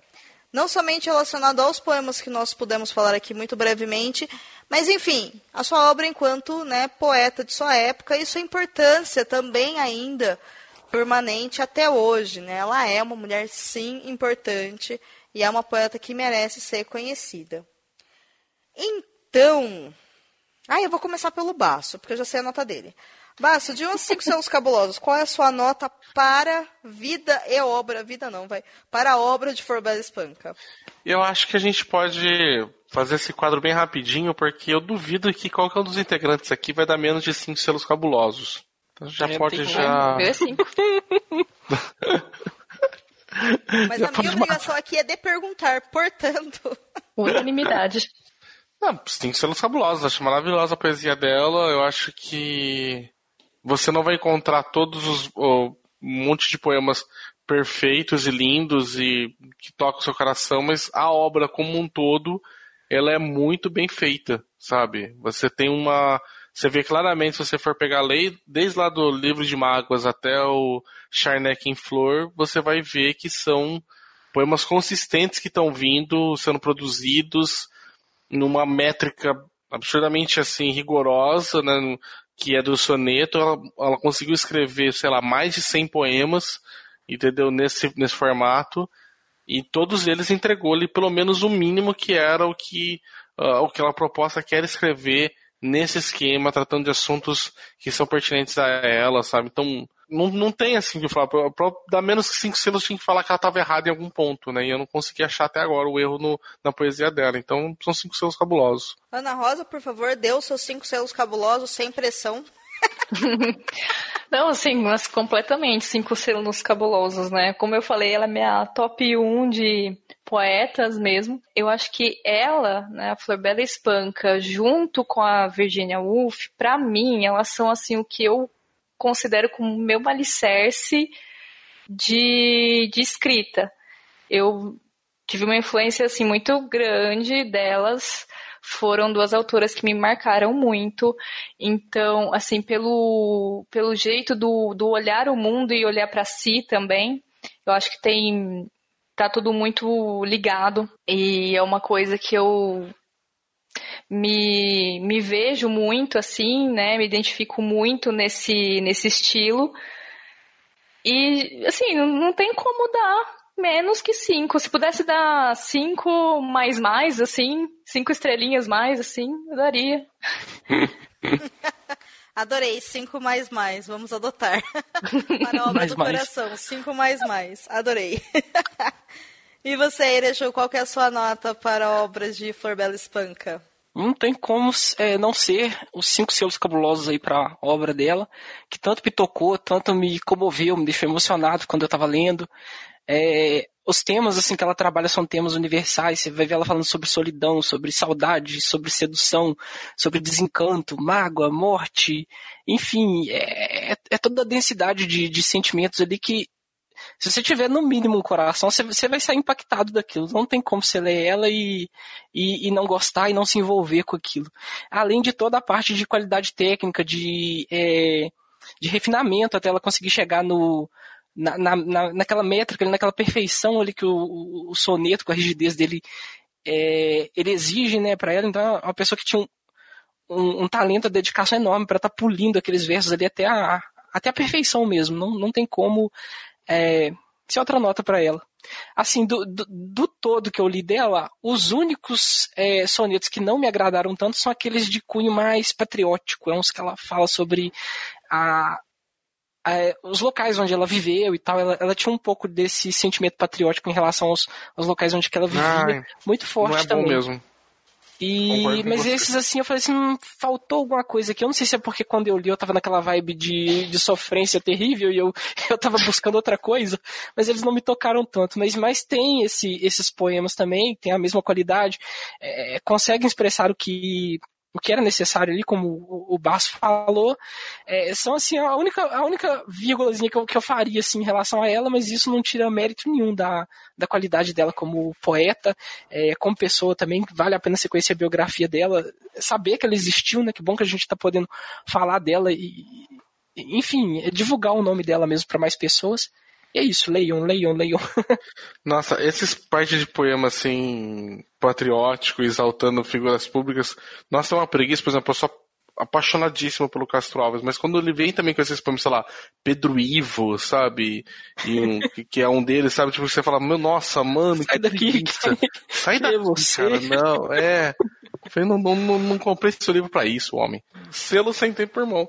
Nossa, eu não sei, eu fico muito assim quando vejo esse, sabe, sei lá, que é tipicamente um poema, sei lá, de data comemorativa, né, sei lá, 7 de setembro, e, ou, sei lá, Praça, sei lá, das Quantas, sabe, porque pra comemorar alguma coisa, sabe, ou uma personalidade, você, ai, nossa, não. É, isso me cheira fala, puta que pariu, você tinha que publicar alguma coisa no jornal e eles pagaram pra você, né? né, sabe? É, ele puta tinha que pagar os boletos, né? Oh, ai, não. Já tá morto, não precisa pagar mais, não preciso ler essas porra também. O Flor Bela precisa. pra formar caráter. Muito bom. Gente, que episódio maravilhoso. Eu fiquei extremamente satisfeita e agora digo com tranquilidade que eu posso respirar. Porque eu olhei e falei, ok, é um episódio sobre poesia. Hum. tipo, ok, o que, que eu faço com isso, né? Mas eu realmente estou muito satisfeita. Eu estou muito feliz, eu estou muito agradecida a vocês por esse episódio incrível. Eu acho que para uma estreia de um tema e de um gênero literário e de uma poeta tão importante, não só para a história de Portugal, quanto, pelo visto, para a história de muitos lugares, né, para a literatura como um todo, como Flor Bela Espanca, eu não poderia ter tido uma escolha aí, um, na verdade, uma aceitação de tema melhor, porque quem definiu o tema desse episódio foi o Baço. Então vocês agradeçam a ele por isso. E eu não poderia ter montado uma equipe melhor, que também foi né, parte aí conquistada pelo Baço. Depois veio a Ana também, toda solícita em atender a nossa o nosso pedido de socorro via Twitter para poder compor essa mesa. Então eu agradeço de coração a todos vocês três. Foi um episódio incrível. Então agora eu vou abrir espaço para que vocês façam as suas considerações finais. Começando pelo senhor Basso, nos diga, Basso, quais são os seus podcasts, onde as pessoas te encontram na internet enfim, como é que vai ser você lavar a louça? Porque o desafio vai estar lá semana que vem no Instagram, enfim. Vocês me encontram aqui mesmo na casa do Leitor Cabuloso. Eu tenho também um podcast de literatura, Covil de Livros. Lá você vai encontrar também sempre um. 99% das vezes um podcast sobre um livro específico. Né? Às vezes a gente fala alguns outros temas, mas basicamente é, é sempre analisando um livro com spoilers. Eu vou pedir para a Domênica deixar linkado que eu também tenho um episódio sobre o Florbela Espanca, lá antigão, como o Erechu citou, né? É bem, bem antigo, mas ele tá. Ele ainda está bom. Então, fiquem tranquilos, né? Tipo, não é tão antigo assim. E falar pra vocês daí que se às vezes quiserem, ah, não quero diretamente conversar com você, não sei o que tem, às vezes quero te procurar alguma coisa, é o mais fácil, é o meu Twitter, que é onde eu tô mais é, que é arroba senhorbaço. Né? Vocês podem procurar por lá, que aí seja diretamente comigo. Se for qualquer coisa a respeito de podcast, pode procurar na, na arroba do Leitor Cabuloso, mesmo que a gente falou lá no início nos recados. Ana Rosa, foi um prazer incrível gravar contigo pela primeira vez. Eu espero que você tenha gostado. Espero de verdade que você volte mais vezes. A casa é sua a partir de agora. Por favor, fala pro pessoal aí das suas redes sociais, o seu podcast também. Conta para eles onde que eles te encontram. A Domênica e o Baço, muito obrigada pelo espaço. Foi ótimo falar de Ferbera Espanca. Eu acho que essa altura do campeonato vocês já perceberam que eu sou muito fã dela. Para quem quiser conversar comigo, é, tem, eu estou no Twitter como Ana Rosa Leme. Eu escrevo lá meus originais no Wattpad e no seu wiki, que também é Ana Rosa Leme. E, né, uh, eu escrevo, olha só, fanfics, que eu estou lá no NIA. E adivinha como é Ana Rosa Leme, tudo Ana Rosa Leme. Muito complicado, né, de achar. E, bom, já que eu sou pessoa que escreve fanfics, eu tenho um podcast junto com a Ana Castro, que é o Fanficast né, que a gente vai conversar, né, obviamente sobre fanfics, mas também sobre culturas de fãs, fandoms em geral, e a gente também fala sobre escrita. Então, se você tiver interesse em escutar o Fanficast, né, caso não conheça, você pode procurar no. Nós estamos no Spotify, no Deezer. É, você encontra a gente também ali pelo seu agregador de podcast preferido, mas se você quiser acessar o nosso site, você pode ouvir a gente também em fanficast.com.br e nós estamos aí nas redes sociais, todas como Fanficast, menos no Facebook, que é fanficast.br. É, Facebook é diferentão mesmo, né? Fazer o quê? Que...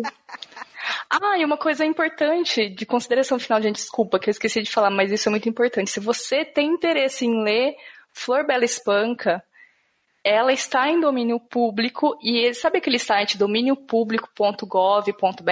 Então você encontra toda a obra dela, toda de poesia, lá nesse site. Então fica a dica aí.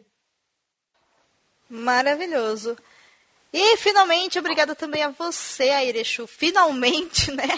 Eu te trouxe para cá. Já tivemos a oportunidade de gravarmos juntos para o multiverso, mas aí eu estava lá.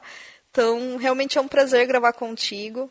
Gosto muito de ti. E, por favor, né, fala pro pessoal onde eles te encontram e fala também sobre o Multiverso X. É, o prazer foi todo meu, Domênica, de estar aqui no Perdidos. É um podcast que eu admiro já e acompanho há bastante tempo. É, você e o Bass também são duas pessoas maravilhosas, o melhor casal do Twitter. tipo muito. É, é, deixa, é, a gente tem que chipar, escrever fanfic dos dois. Não, não pode não, gente. Enfim. Como assim? É, não, é, é, só, é só pela zoeira. Não Vocês sei, não dá ideia. A Ana Rosa não esfregando as mãos assim, pensando. Hum. Só tô o cérebro lá, maquinando é. os planos. Bom, gente, vocês me encontram no Twitter também, underline Airechu. É, eu tô por lá o dia inteiro dando RT em fanart, em coisinha bonitinha, porque eu, eu não aguento, eu não aguento, o mundo real é cruel, eu, eu, gosto de ver coisa bonitinha no feed do Twitter.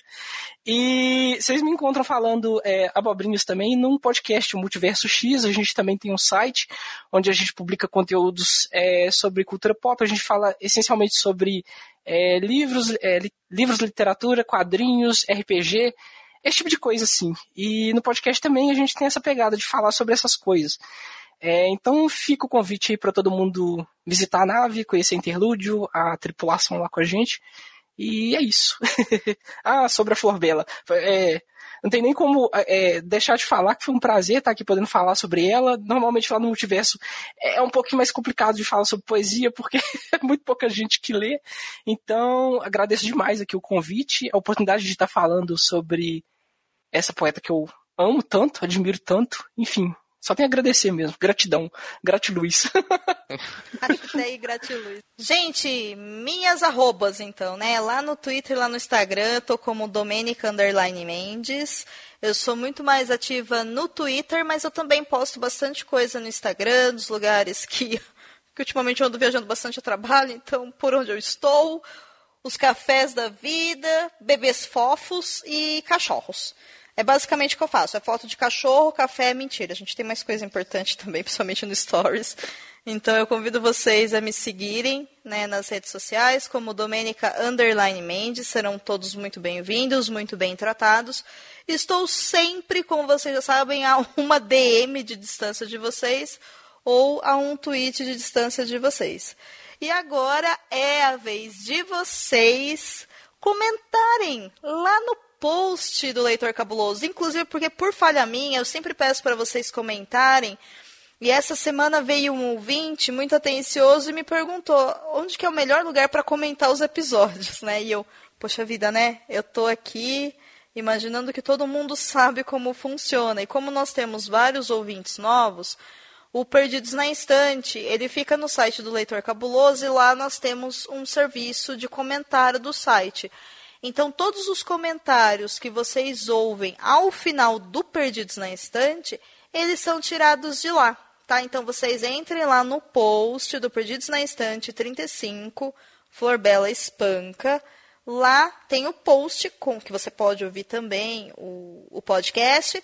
E lá embaixo vai ter o espaço com a caixa de comentário que você pode comentar. E aí eu espero muito que vocês comentem sobre esse programa, principalmente se vocês gostaram desse formato que fala sobre poesia. Se vocês querem que de repente façamos novos episódios sobre poesia, sobre poetas e tudo mais, às vezes até sobre outros gêneros literários, enfim, gente, nos ajude porque 2020 vai chegar eventualmente e nós estaremos aí com novas possibilidades de pautas ok? No mais, é sempre um prazer estar aqui. Eu volto em 15 dias, porém, graças aos nossos maravilhosos comentaristas, nós teremos uma sessão de recados no próximo bloco sobre o episódio número 34, onde nós falamos sobre o livro Jogos de Guerra. Então, até daqui a pouco. Senhor Basso, você viu o que aconteceu? O quê? Nós temos comentários desse episódio. Aê! Aê! Nós tivemos três comentários. Um deles chegou apenas por e-mail, que é um comentário gigantesco, por sinal. E eu, isso me levou à curiosidade no episódio, não o último que a gente gravou sobre jogos de guerra, no anterior, quando nós fizemos a leitura de e-mail, tinha um comentário de uma ouvinte falando que o comentário gigantesco dela tinha sumido, lembra? Uhum. Então, eu acho que foi para o mesmo lugar que foi esse comentário aqui, porém eu consegui salvá-lo do meu e-mail pessoal. Então, nós leremos o comentário gigantão também. Mas, enfim, esses comentários são referentes ao episódio número 34 do Perdidos na Estante, onde nós falamos sobre o livro nacional Jogos de Guerra. Então vamos lá. Começando por Davi. Ele diz: Gostei muito do episódio, vou buscar os e-books desse autor para ler. Lindíssimo. Olha aí. Lindíssimo, arrasou, falou tudo. É isso. Fato sensato, cristal sem defeitos. Não? Quase isso. Eu espero que você goste dos livros, Davi. Tem um comentário daí gigante do Cleidson Barbosa. Ele diz: comentando logo antes que não dê tempo até o próximo episódio. Eu não conheci o autor e fiquei impressionado com o feedback do time cabuloso sobre essa obra. Nossa, bem, eu não ouvi esse episódio ainda, só só ajudei ele a acontecer também, mas não ouvi ele ainda. Como escritor amador até então, eu fico sempre muito feliz quando vejo não somente o espaço, trocadilhos com o tema desse episódio à parte, que Despacito vem se abrindo para os autores nacionais, mas fico mais feliz ainda por provas como essa de que sim, vale muito a pena tirar esses artistas da densa escuridão que é a sombra dos autores internacionais já validados à exaustão. Mesmo quando esse espaço se abre por meio de patrocínio, é muito bom ver que hoje existem possibilidades como esse podcast aproveitando para vocês, se vocês são autores nacionais ou conhecem algum autor, alguma coisa assim, pode anunciar aqui no leitor, tá? A gente tá aberto. Tintim! Para economizar efeitos especiais tem que colocar. Porque o efeito especial é pago, gente. Ai, meu Deus do céu, a gente tá muito fodido. Bem, Sempre lembro que um dos maiores autores brasileiros da atualidade, com reconhecimento internacional e bênção de goste quem gostar dele, Paulo Coelho, concordemos ou não, ele é um dos escritores mais populares do mundo, o Eduardo Spor começou justamente assim. Além de muitos outros que, como mídias como essa, também angariaram e impulsionaram um público altamente engajado, assim como Afonso Solano, o qual tem seu próprio podcast, o Matando Robôs Gigantes, e o Leonel Caldela, que além de participações episódicas pontuais do Nerdcast, atualmente tem sido narrador dos últimos tão aclamados Nerdcast RPG. Na Caldela que quase não. A gente quase não fala no Covil. Tipo, tá... É, ninguém sabe quem é o Expor e o Caldela, né? Quem, quem será que são eles? quase não tem, sei lá, tipo, uns oito podcasts dedicados ao Caldela e uns cinco ao Expor no, no Covil de, no Covil de Livros, mas tudo bem. Uh, então, se algum autor nacional que está ouvindo isso agora pensar que ao invés de viver amargurado por falta de reconhecimento de grandes editoras, que estão no mercado em crise e vão arcar com prejuízo de livros não vendidos num país que não é conhecido por ter muitos leitores, resolvesse dar a chance a si mesmo de investir em espaços como Perdidos na Estante, além da certeza de que seriam promovidos, também estariam garantindo a existência e crescimento desses veículos que são tão bons para todos os lados. É, é um fado sensato esse rapaz. Esse, é, assim, o programa foi patrocinado tudo, mas esse e-mail foi patrocinado também? Foi, tipo... não, não, não, gente, não foi, tá? Muito obrigado, tipo Cleiton. É essa? Rasgação de seda pra gente que eu estou adorando aqui. Tipo... O Cleidson, ele é um ouvinte nosso da época do Cabuloso Cast. Ele faz parte de um daqueles grupos seletos de pessoas sobreviventes muito cabulosas Nossa. e que eu fico surpresa que existem de verdade que ouviu tudo desde o primeiro episódio, sabe? Nossa, é fã, fã de verdade, assim, né? Não, é, tipo, uhum. é de casa, entendeu? É isso aí, não tem nem o que dizer, então. Ah, tá. Tá, tudo bem, que bom. Não, que bom rastrear, assim, o CPF do cara, pra ninguém falar, sei lá, que a gente tá inventando depois, né, tipo, é meio... não, uh... gente, não tamo não, que isso. Uh, eu sei que nem sempre temos dinheiro sobrando para isso, mas se você mesmo não estiver disposto a sacrificar e doar o sangue pelo reconhecimento do seu trabalho, como ter certeza de que grandes editoras na corda bamba farão isso por você?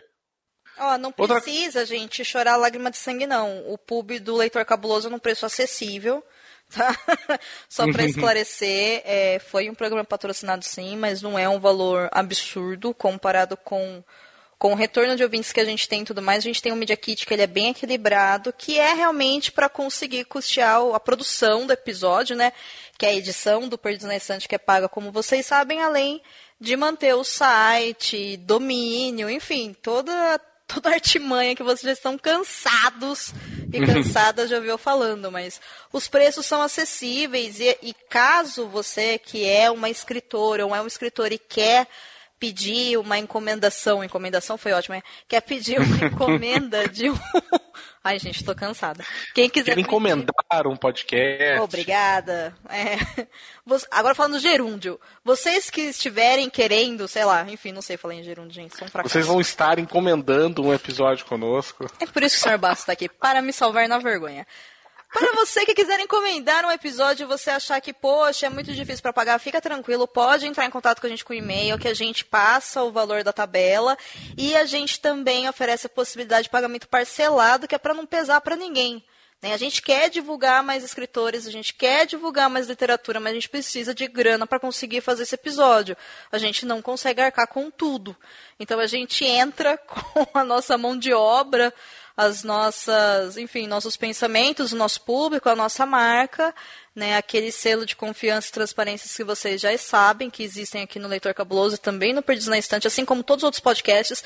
Todos os podcasts da casa estão abertos sim a fazerem a análise do seu livro, vai depender do que você quer, na verdade, né? Que tipo de programa que você acha que é o ideal para trabalhar a sua obra. No caso do Beraldo, como era um lançamento, ele achou melhor fazendo Perdidos, porque sem spoiler, porque senão ele daria super bem lá pro Covil. Mas aí, né, quem sabe, uhum. sei lá, daqui uns 5, 6 anos, ou até menos, não é? Ele uhum. faça aí um Covil de livros também. Mas saiu o Principalmente pela né? temática, né? A temática, principalmente, o cairia bem, né? Mas a gente fala com spoiler no Covil, aí... Pois é, e detalhe, hein, eu consegui segurar o Du nos spoilers. Cara, olha só, esse é o selo perdido na estante. Eu consegui segurar o Du no spoiler. Finalizando aqui o e-mail dele, né? Ele fala o, que outra coisa muito boa é a novidade quanto ao tema desse livro, pois os autores que estão fazendo algo diferente, conquistando alguma relevância de certa forma, estão sendo muito associados à fantasia, o que é ótimo. Mas quando a Domênica pediu indicações de space operas brasileiras, eu revisei meus arquivos mentais diversas vezes e não consegui uma que viesse à tona. Se me permitirem, eu posso gerar um livro não menos excelente, numa pegada parecida com essa, só que gringo, em uma obra brasileira que me fez ressignificar tudo que eu pensava sobre fantasia medieval. O primeiro é o livro Uma Coisa Absolutamente Fantástica, do Hank Green. Esse Uma Coisa Absolutamente Fantástica é um livro. Acho que foi a editora seguinte que trouxe ele traduzido para o Brasil. Ele é da Companhia das Letras. Eu não me lembro agora qual dos selos que trouxe. O Hank Green, gente, para quem não associou o nome, sim, é o irmão do John Green. E falam muito bem desse livro, né? Mas não li. Uhum. Hashtag Lucien Feelings. Ah, ele continua, né? Nele as criaturas de outro mundo são reveladas entre nós e uma guerra estoura. Só que adivinha quem são as partes envolvidas nessa guerra. Não vou falar muito para não dar spoiler. O segundo é o livro As Batalhas do Castelo, escrito por Domingos Peregrini. Sempre me emociona lembrar dessa história sobre a construção de um reino fantástico no mundo realista, nada glamuroso. Também detém por aqui. Falando em deter, vou lá que a polícia do Post Long já deve estar se aproximando de mim armada com suas batatas. Beijos cabulosos e até a próxima. É quase bem. um livro. Não é? É quase um episódio à parte esse comentário. Mas gosto. Ótimo, adorei. 10 de 10. É, hashtag. Odiei. 10 de 10, né? Tipo, selo Deus te elimine. Maravilhoso. Adoro feedbacks assim, bem construídos e bem longos. Esse segundo livro aí que ele indicou, As Batalhas do Castelo, nunca ouvi falar. Mas agora que a gente está relendo esse comentário, o que me veio à tona é que provavelmente quem deva ter publicado Space Óperas Nacionais Ah. seja a editora Draco. Ah, eu achei que você ia falar que ia ser a. A Sibila, né? A Sibila também, é verdade. Com Deixe as Estrelas falarem, né? Que no episódio, Uhum. de novo, sobre Back Chambers, ela disse que foi uma das inspirações dela. É verdade, tem esse daí. Mas, além desse outro livro da Sibila, talvez no catálogo da Draco eu encontre aí algumas space óperas brasileiras, mas... Né, quem ouviu o episódio já sabe da minha experiência bebezística ainda com relação a esse gênero. Então, caso você esteja ouvindo agora e tenha alguma dica mais específica, por favor, comente o comentário para que eu saiba o que fazer a partir de agora. Cleidson, muitíssimo obrigada pela sua audiência, pela sua fidelidade. A gente conversou um pouquinho lá no Twitter, foi super bacana te conhecer. Fiquei felicíssima de saber que você é basicamente vizinho do Lucien, que você acompanha o Cabuloso Cast desde o início e que você continuou aqui também com Perdidos, né? Mesmo após a saída do Lucien aí para vivenciar outras experiências, poder estar do lado do Benjamin e tudo mais. Então, obrigada mesmo pela confiança e eu estou aguardando agora comentários seus em todos os episódios. Esses comentários gigantescos, mas se quiser fazer comentário pequenininho também para escapar da polícia do post longo, tá liberado, tá? Eu conto com você, obrigada mesmo e você sabe, a casa é sua. O último comentário nosso é do Clécius. Clécius já é também outro de casa aqui também. Um lindo. Um publi editorial é uma ótima forma de divulgação da obra. Quando é feito com carinho e competência perdidos na estante, o resultado não pode ser outro a não ser a vontade de conhecer mais, a, mais da obra do autor. Mais um livro para a pilha de leitura que nunca diminui. Aê! Missão. Nossa, mas que legal. Legal que nós tivemos três comentários, os três falando que ficaram com vontade de ter o livro e ir atrás do, do autor depois do episódio, sabe? É um. É, o episódio foi feito para isso e que bom que ele cumpriu o objetivo dele. Sim, sim, espero de coração agora que essas pessoas e também todas as pessoas que ouviram o episódio vão até a Amazon. Gente, acessa lá o post do episódio anterior, do episódio 34, Jogos de Guerra. Lá tem o banner da Amazon. Vocês clicam diretamente lá que já vai redi- redimensionar vocês, redirecionar vocês. oh, meu Redimensionar. Deus, hoje tá um, isso é difícil. É um livro de space opera, então estamos redimensionando as coisas. Olha a escapada, Nossa. a tangente, o... Enfim, vai redirecionar vocês diretamente para o livro Jogos de Guerra. Caso vocês paguem a biblioteca de livros, que, sei lá, você consegue alugar livros na Amazon, lá também vocês conseguem alugar ele. Então, vale a pena. E assim, gente, é moedinhas, de verdade, é mais barato que um lanche, tá? Então, dá uma chance, porque o livro do Beraldo realmente é bom. Muito bom mesmo. Agora, Sr. Basso, eu confesso que eu estou curiosíssima sobre os comentários que virão sobre o Florbela Espanca. Será que teremos comentário? Teremos, com certeza teremos. Um homem de fé. Então, gente, eu aguardo os comentários de vocês sobre o episódio de hoje, sobre Florbela Espanca. E é isso aí, é só acessar lá no site do Leitor Cabuloso o post e utilizar lá o nosso lugarzinho lá dos do discos para poder comentar que a gente lê quando fizer a leitura desse episódio, tá bom? Um beijo para vocês e até daqui 15 dias. É isso, né? Tomara. Tomara Deus. Até lá, gente. Até. Você acaba de ouvir o episódio número 35 do podcast Perdidos na Estante, onde nós falamos sobre a poesia de Florbela Espanca. A apresentação foi por Domênica Mendes, Senhor Basso, Airechu e Ana Rosa Leme. No áudio você ouviu Tânia Carvalho. A pauta é de Senhor Basso, a edição é de Leonardo Tremesquim. Esse episódio foi lançado graças ao apoio recorrente dos nossos apoiadores no Padrim. Então eu agradeço a cada um de vocês que nos apoia todo mês com pelo menos um real ao mês. Em especial, muitíssimo obrigada a você, Carolina Vidal Décio, Clécius Alexandre Duran, Deise Ribeiro, Edgar Egawa, Ana Lúcia Merege, Ricardo Brunoro, Marina Kondratovic, Ana Luísa Chinato Vassoller, Renato Farias e Luciana Barroso. Voltamos no próximo episódio em 15 dias. Até lá!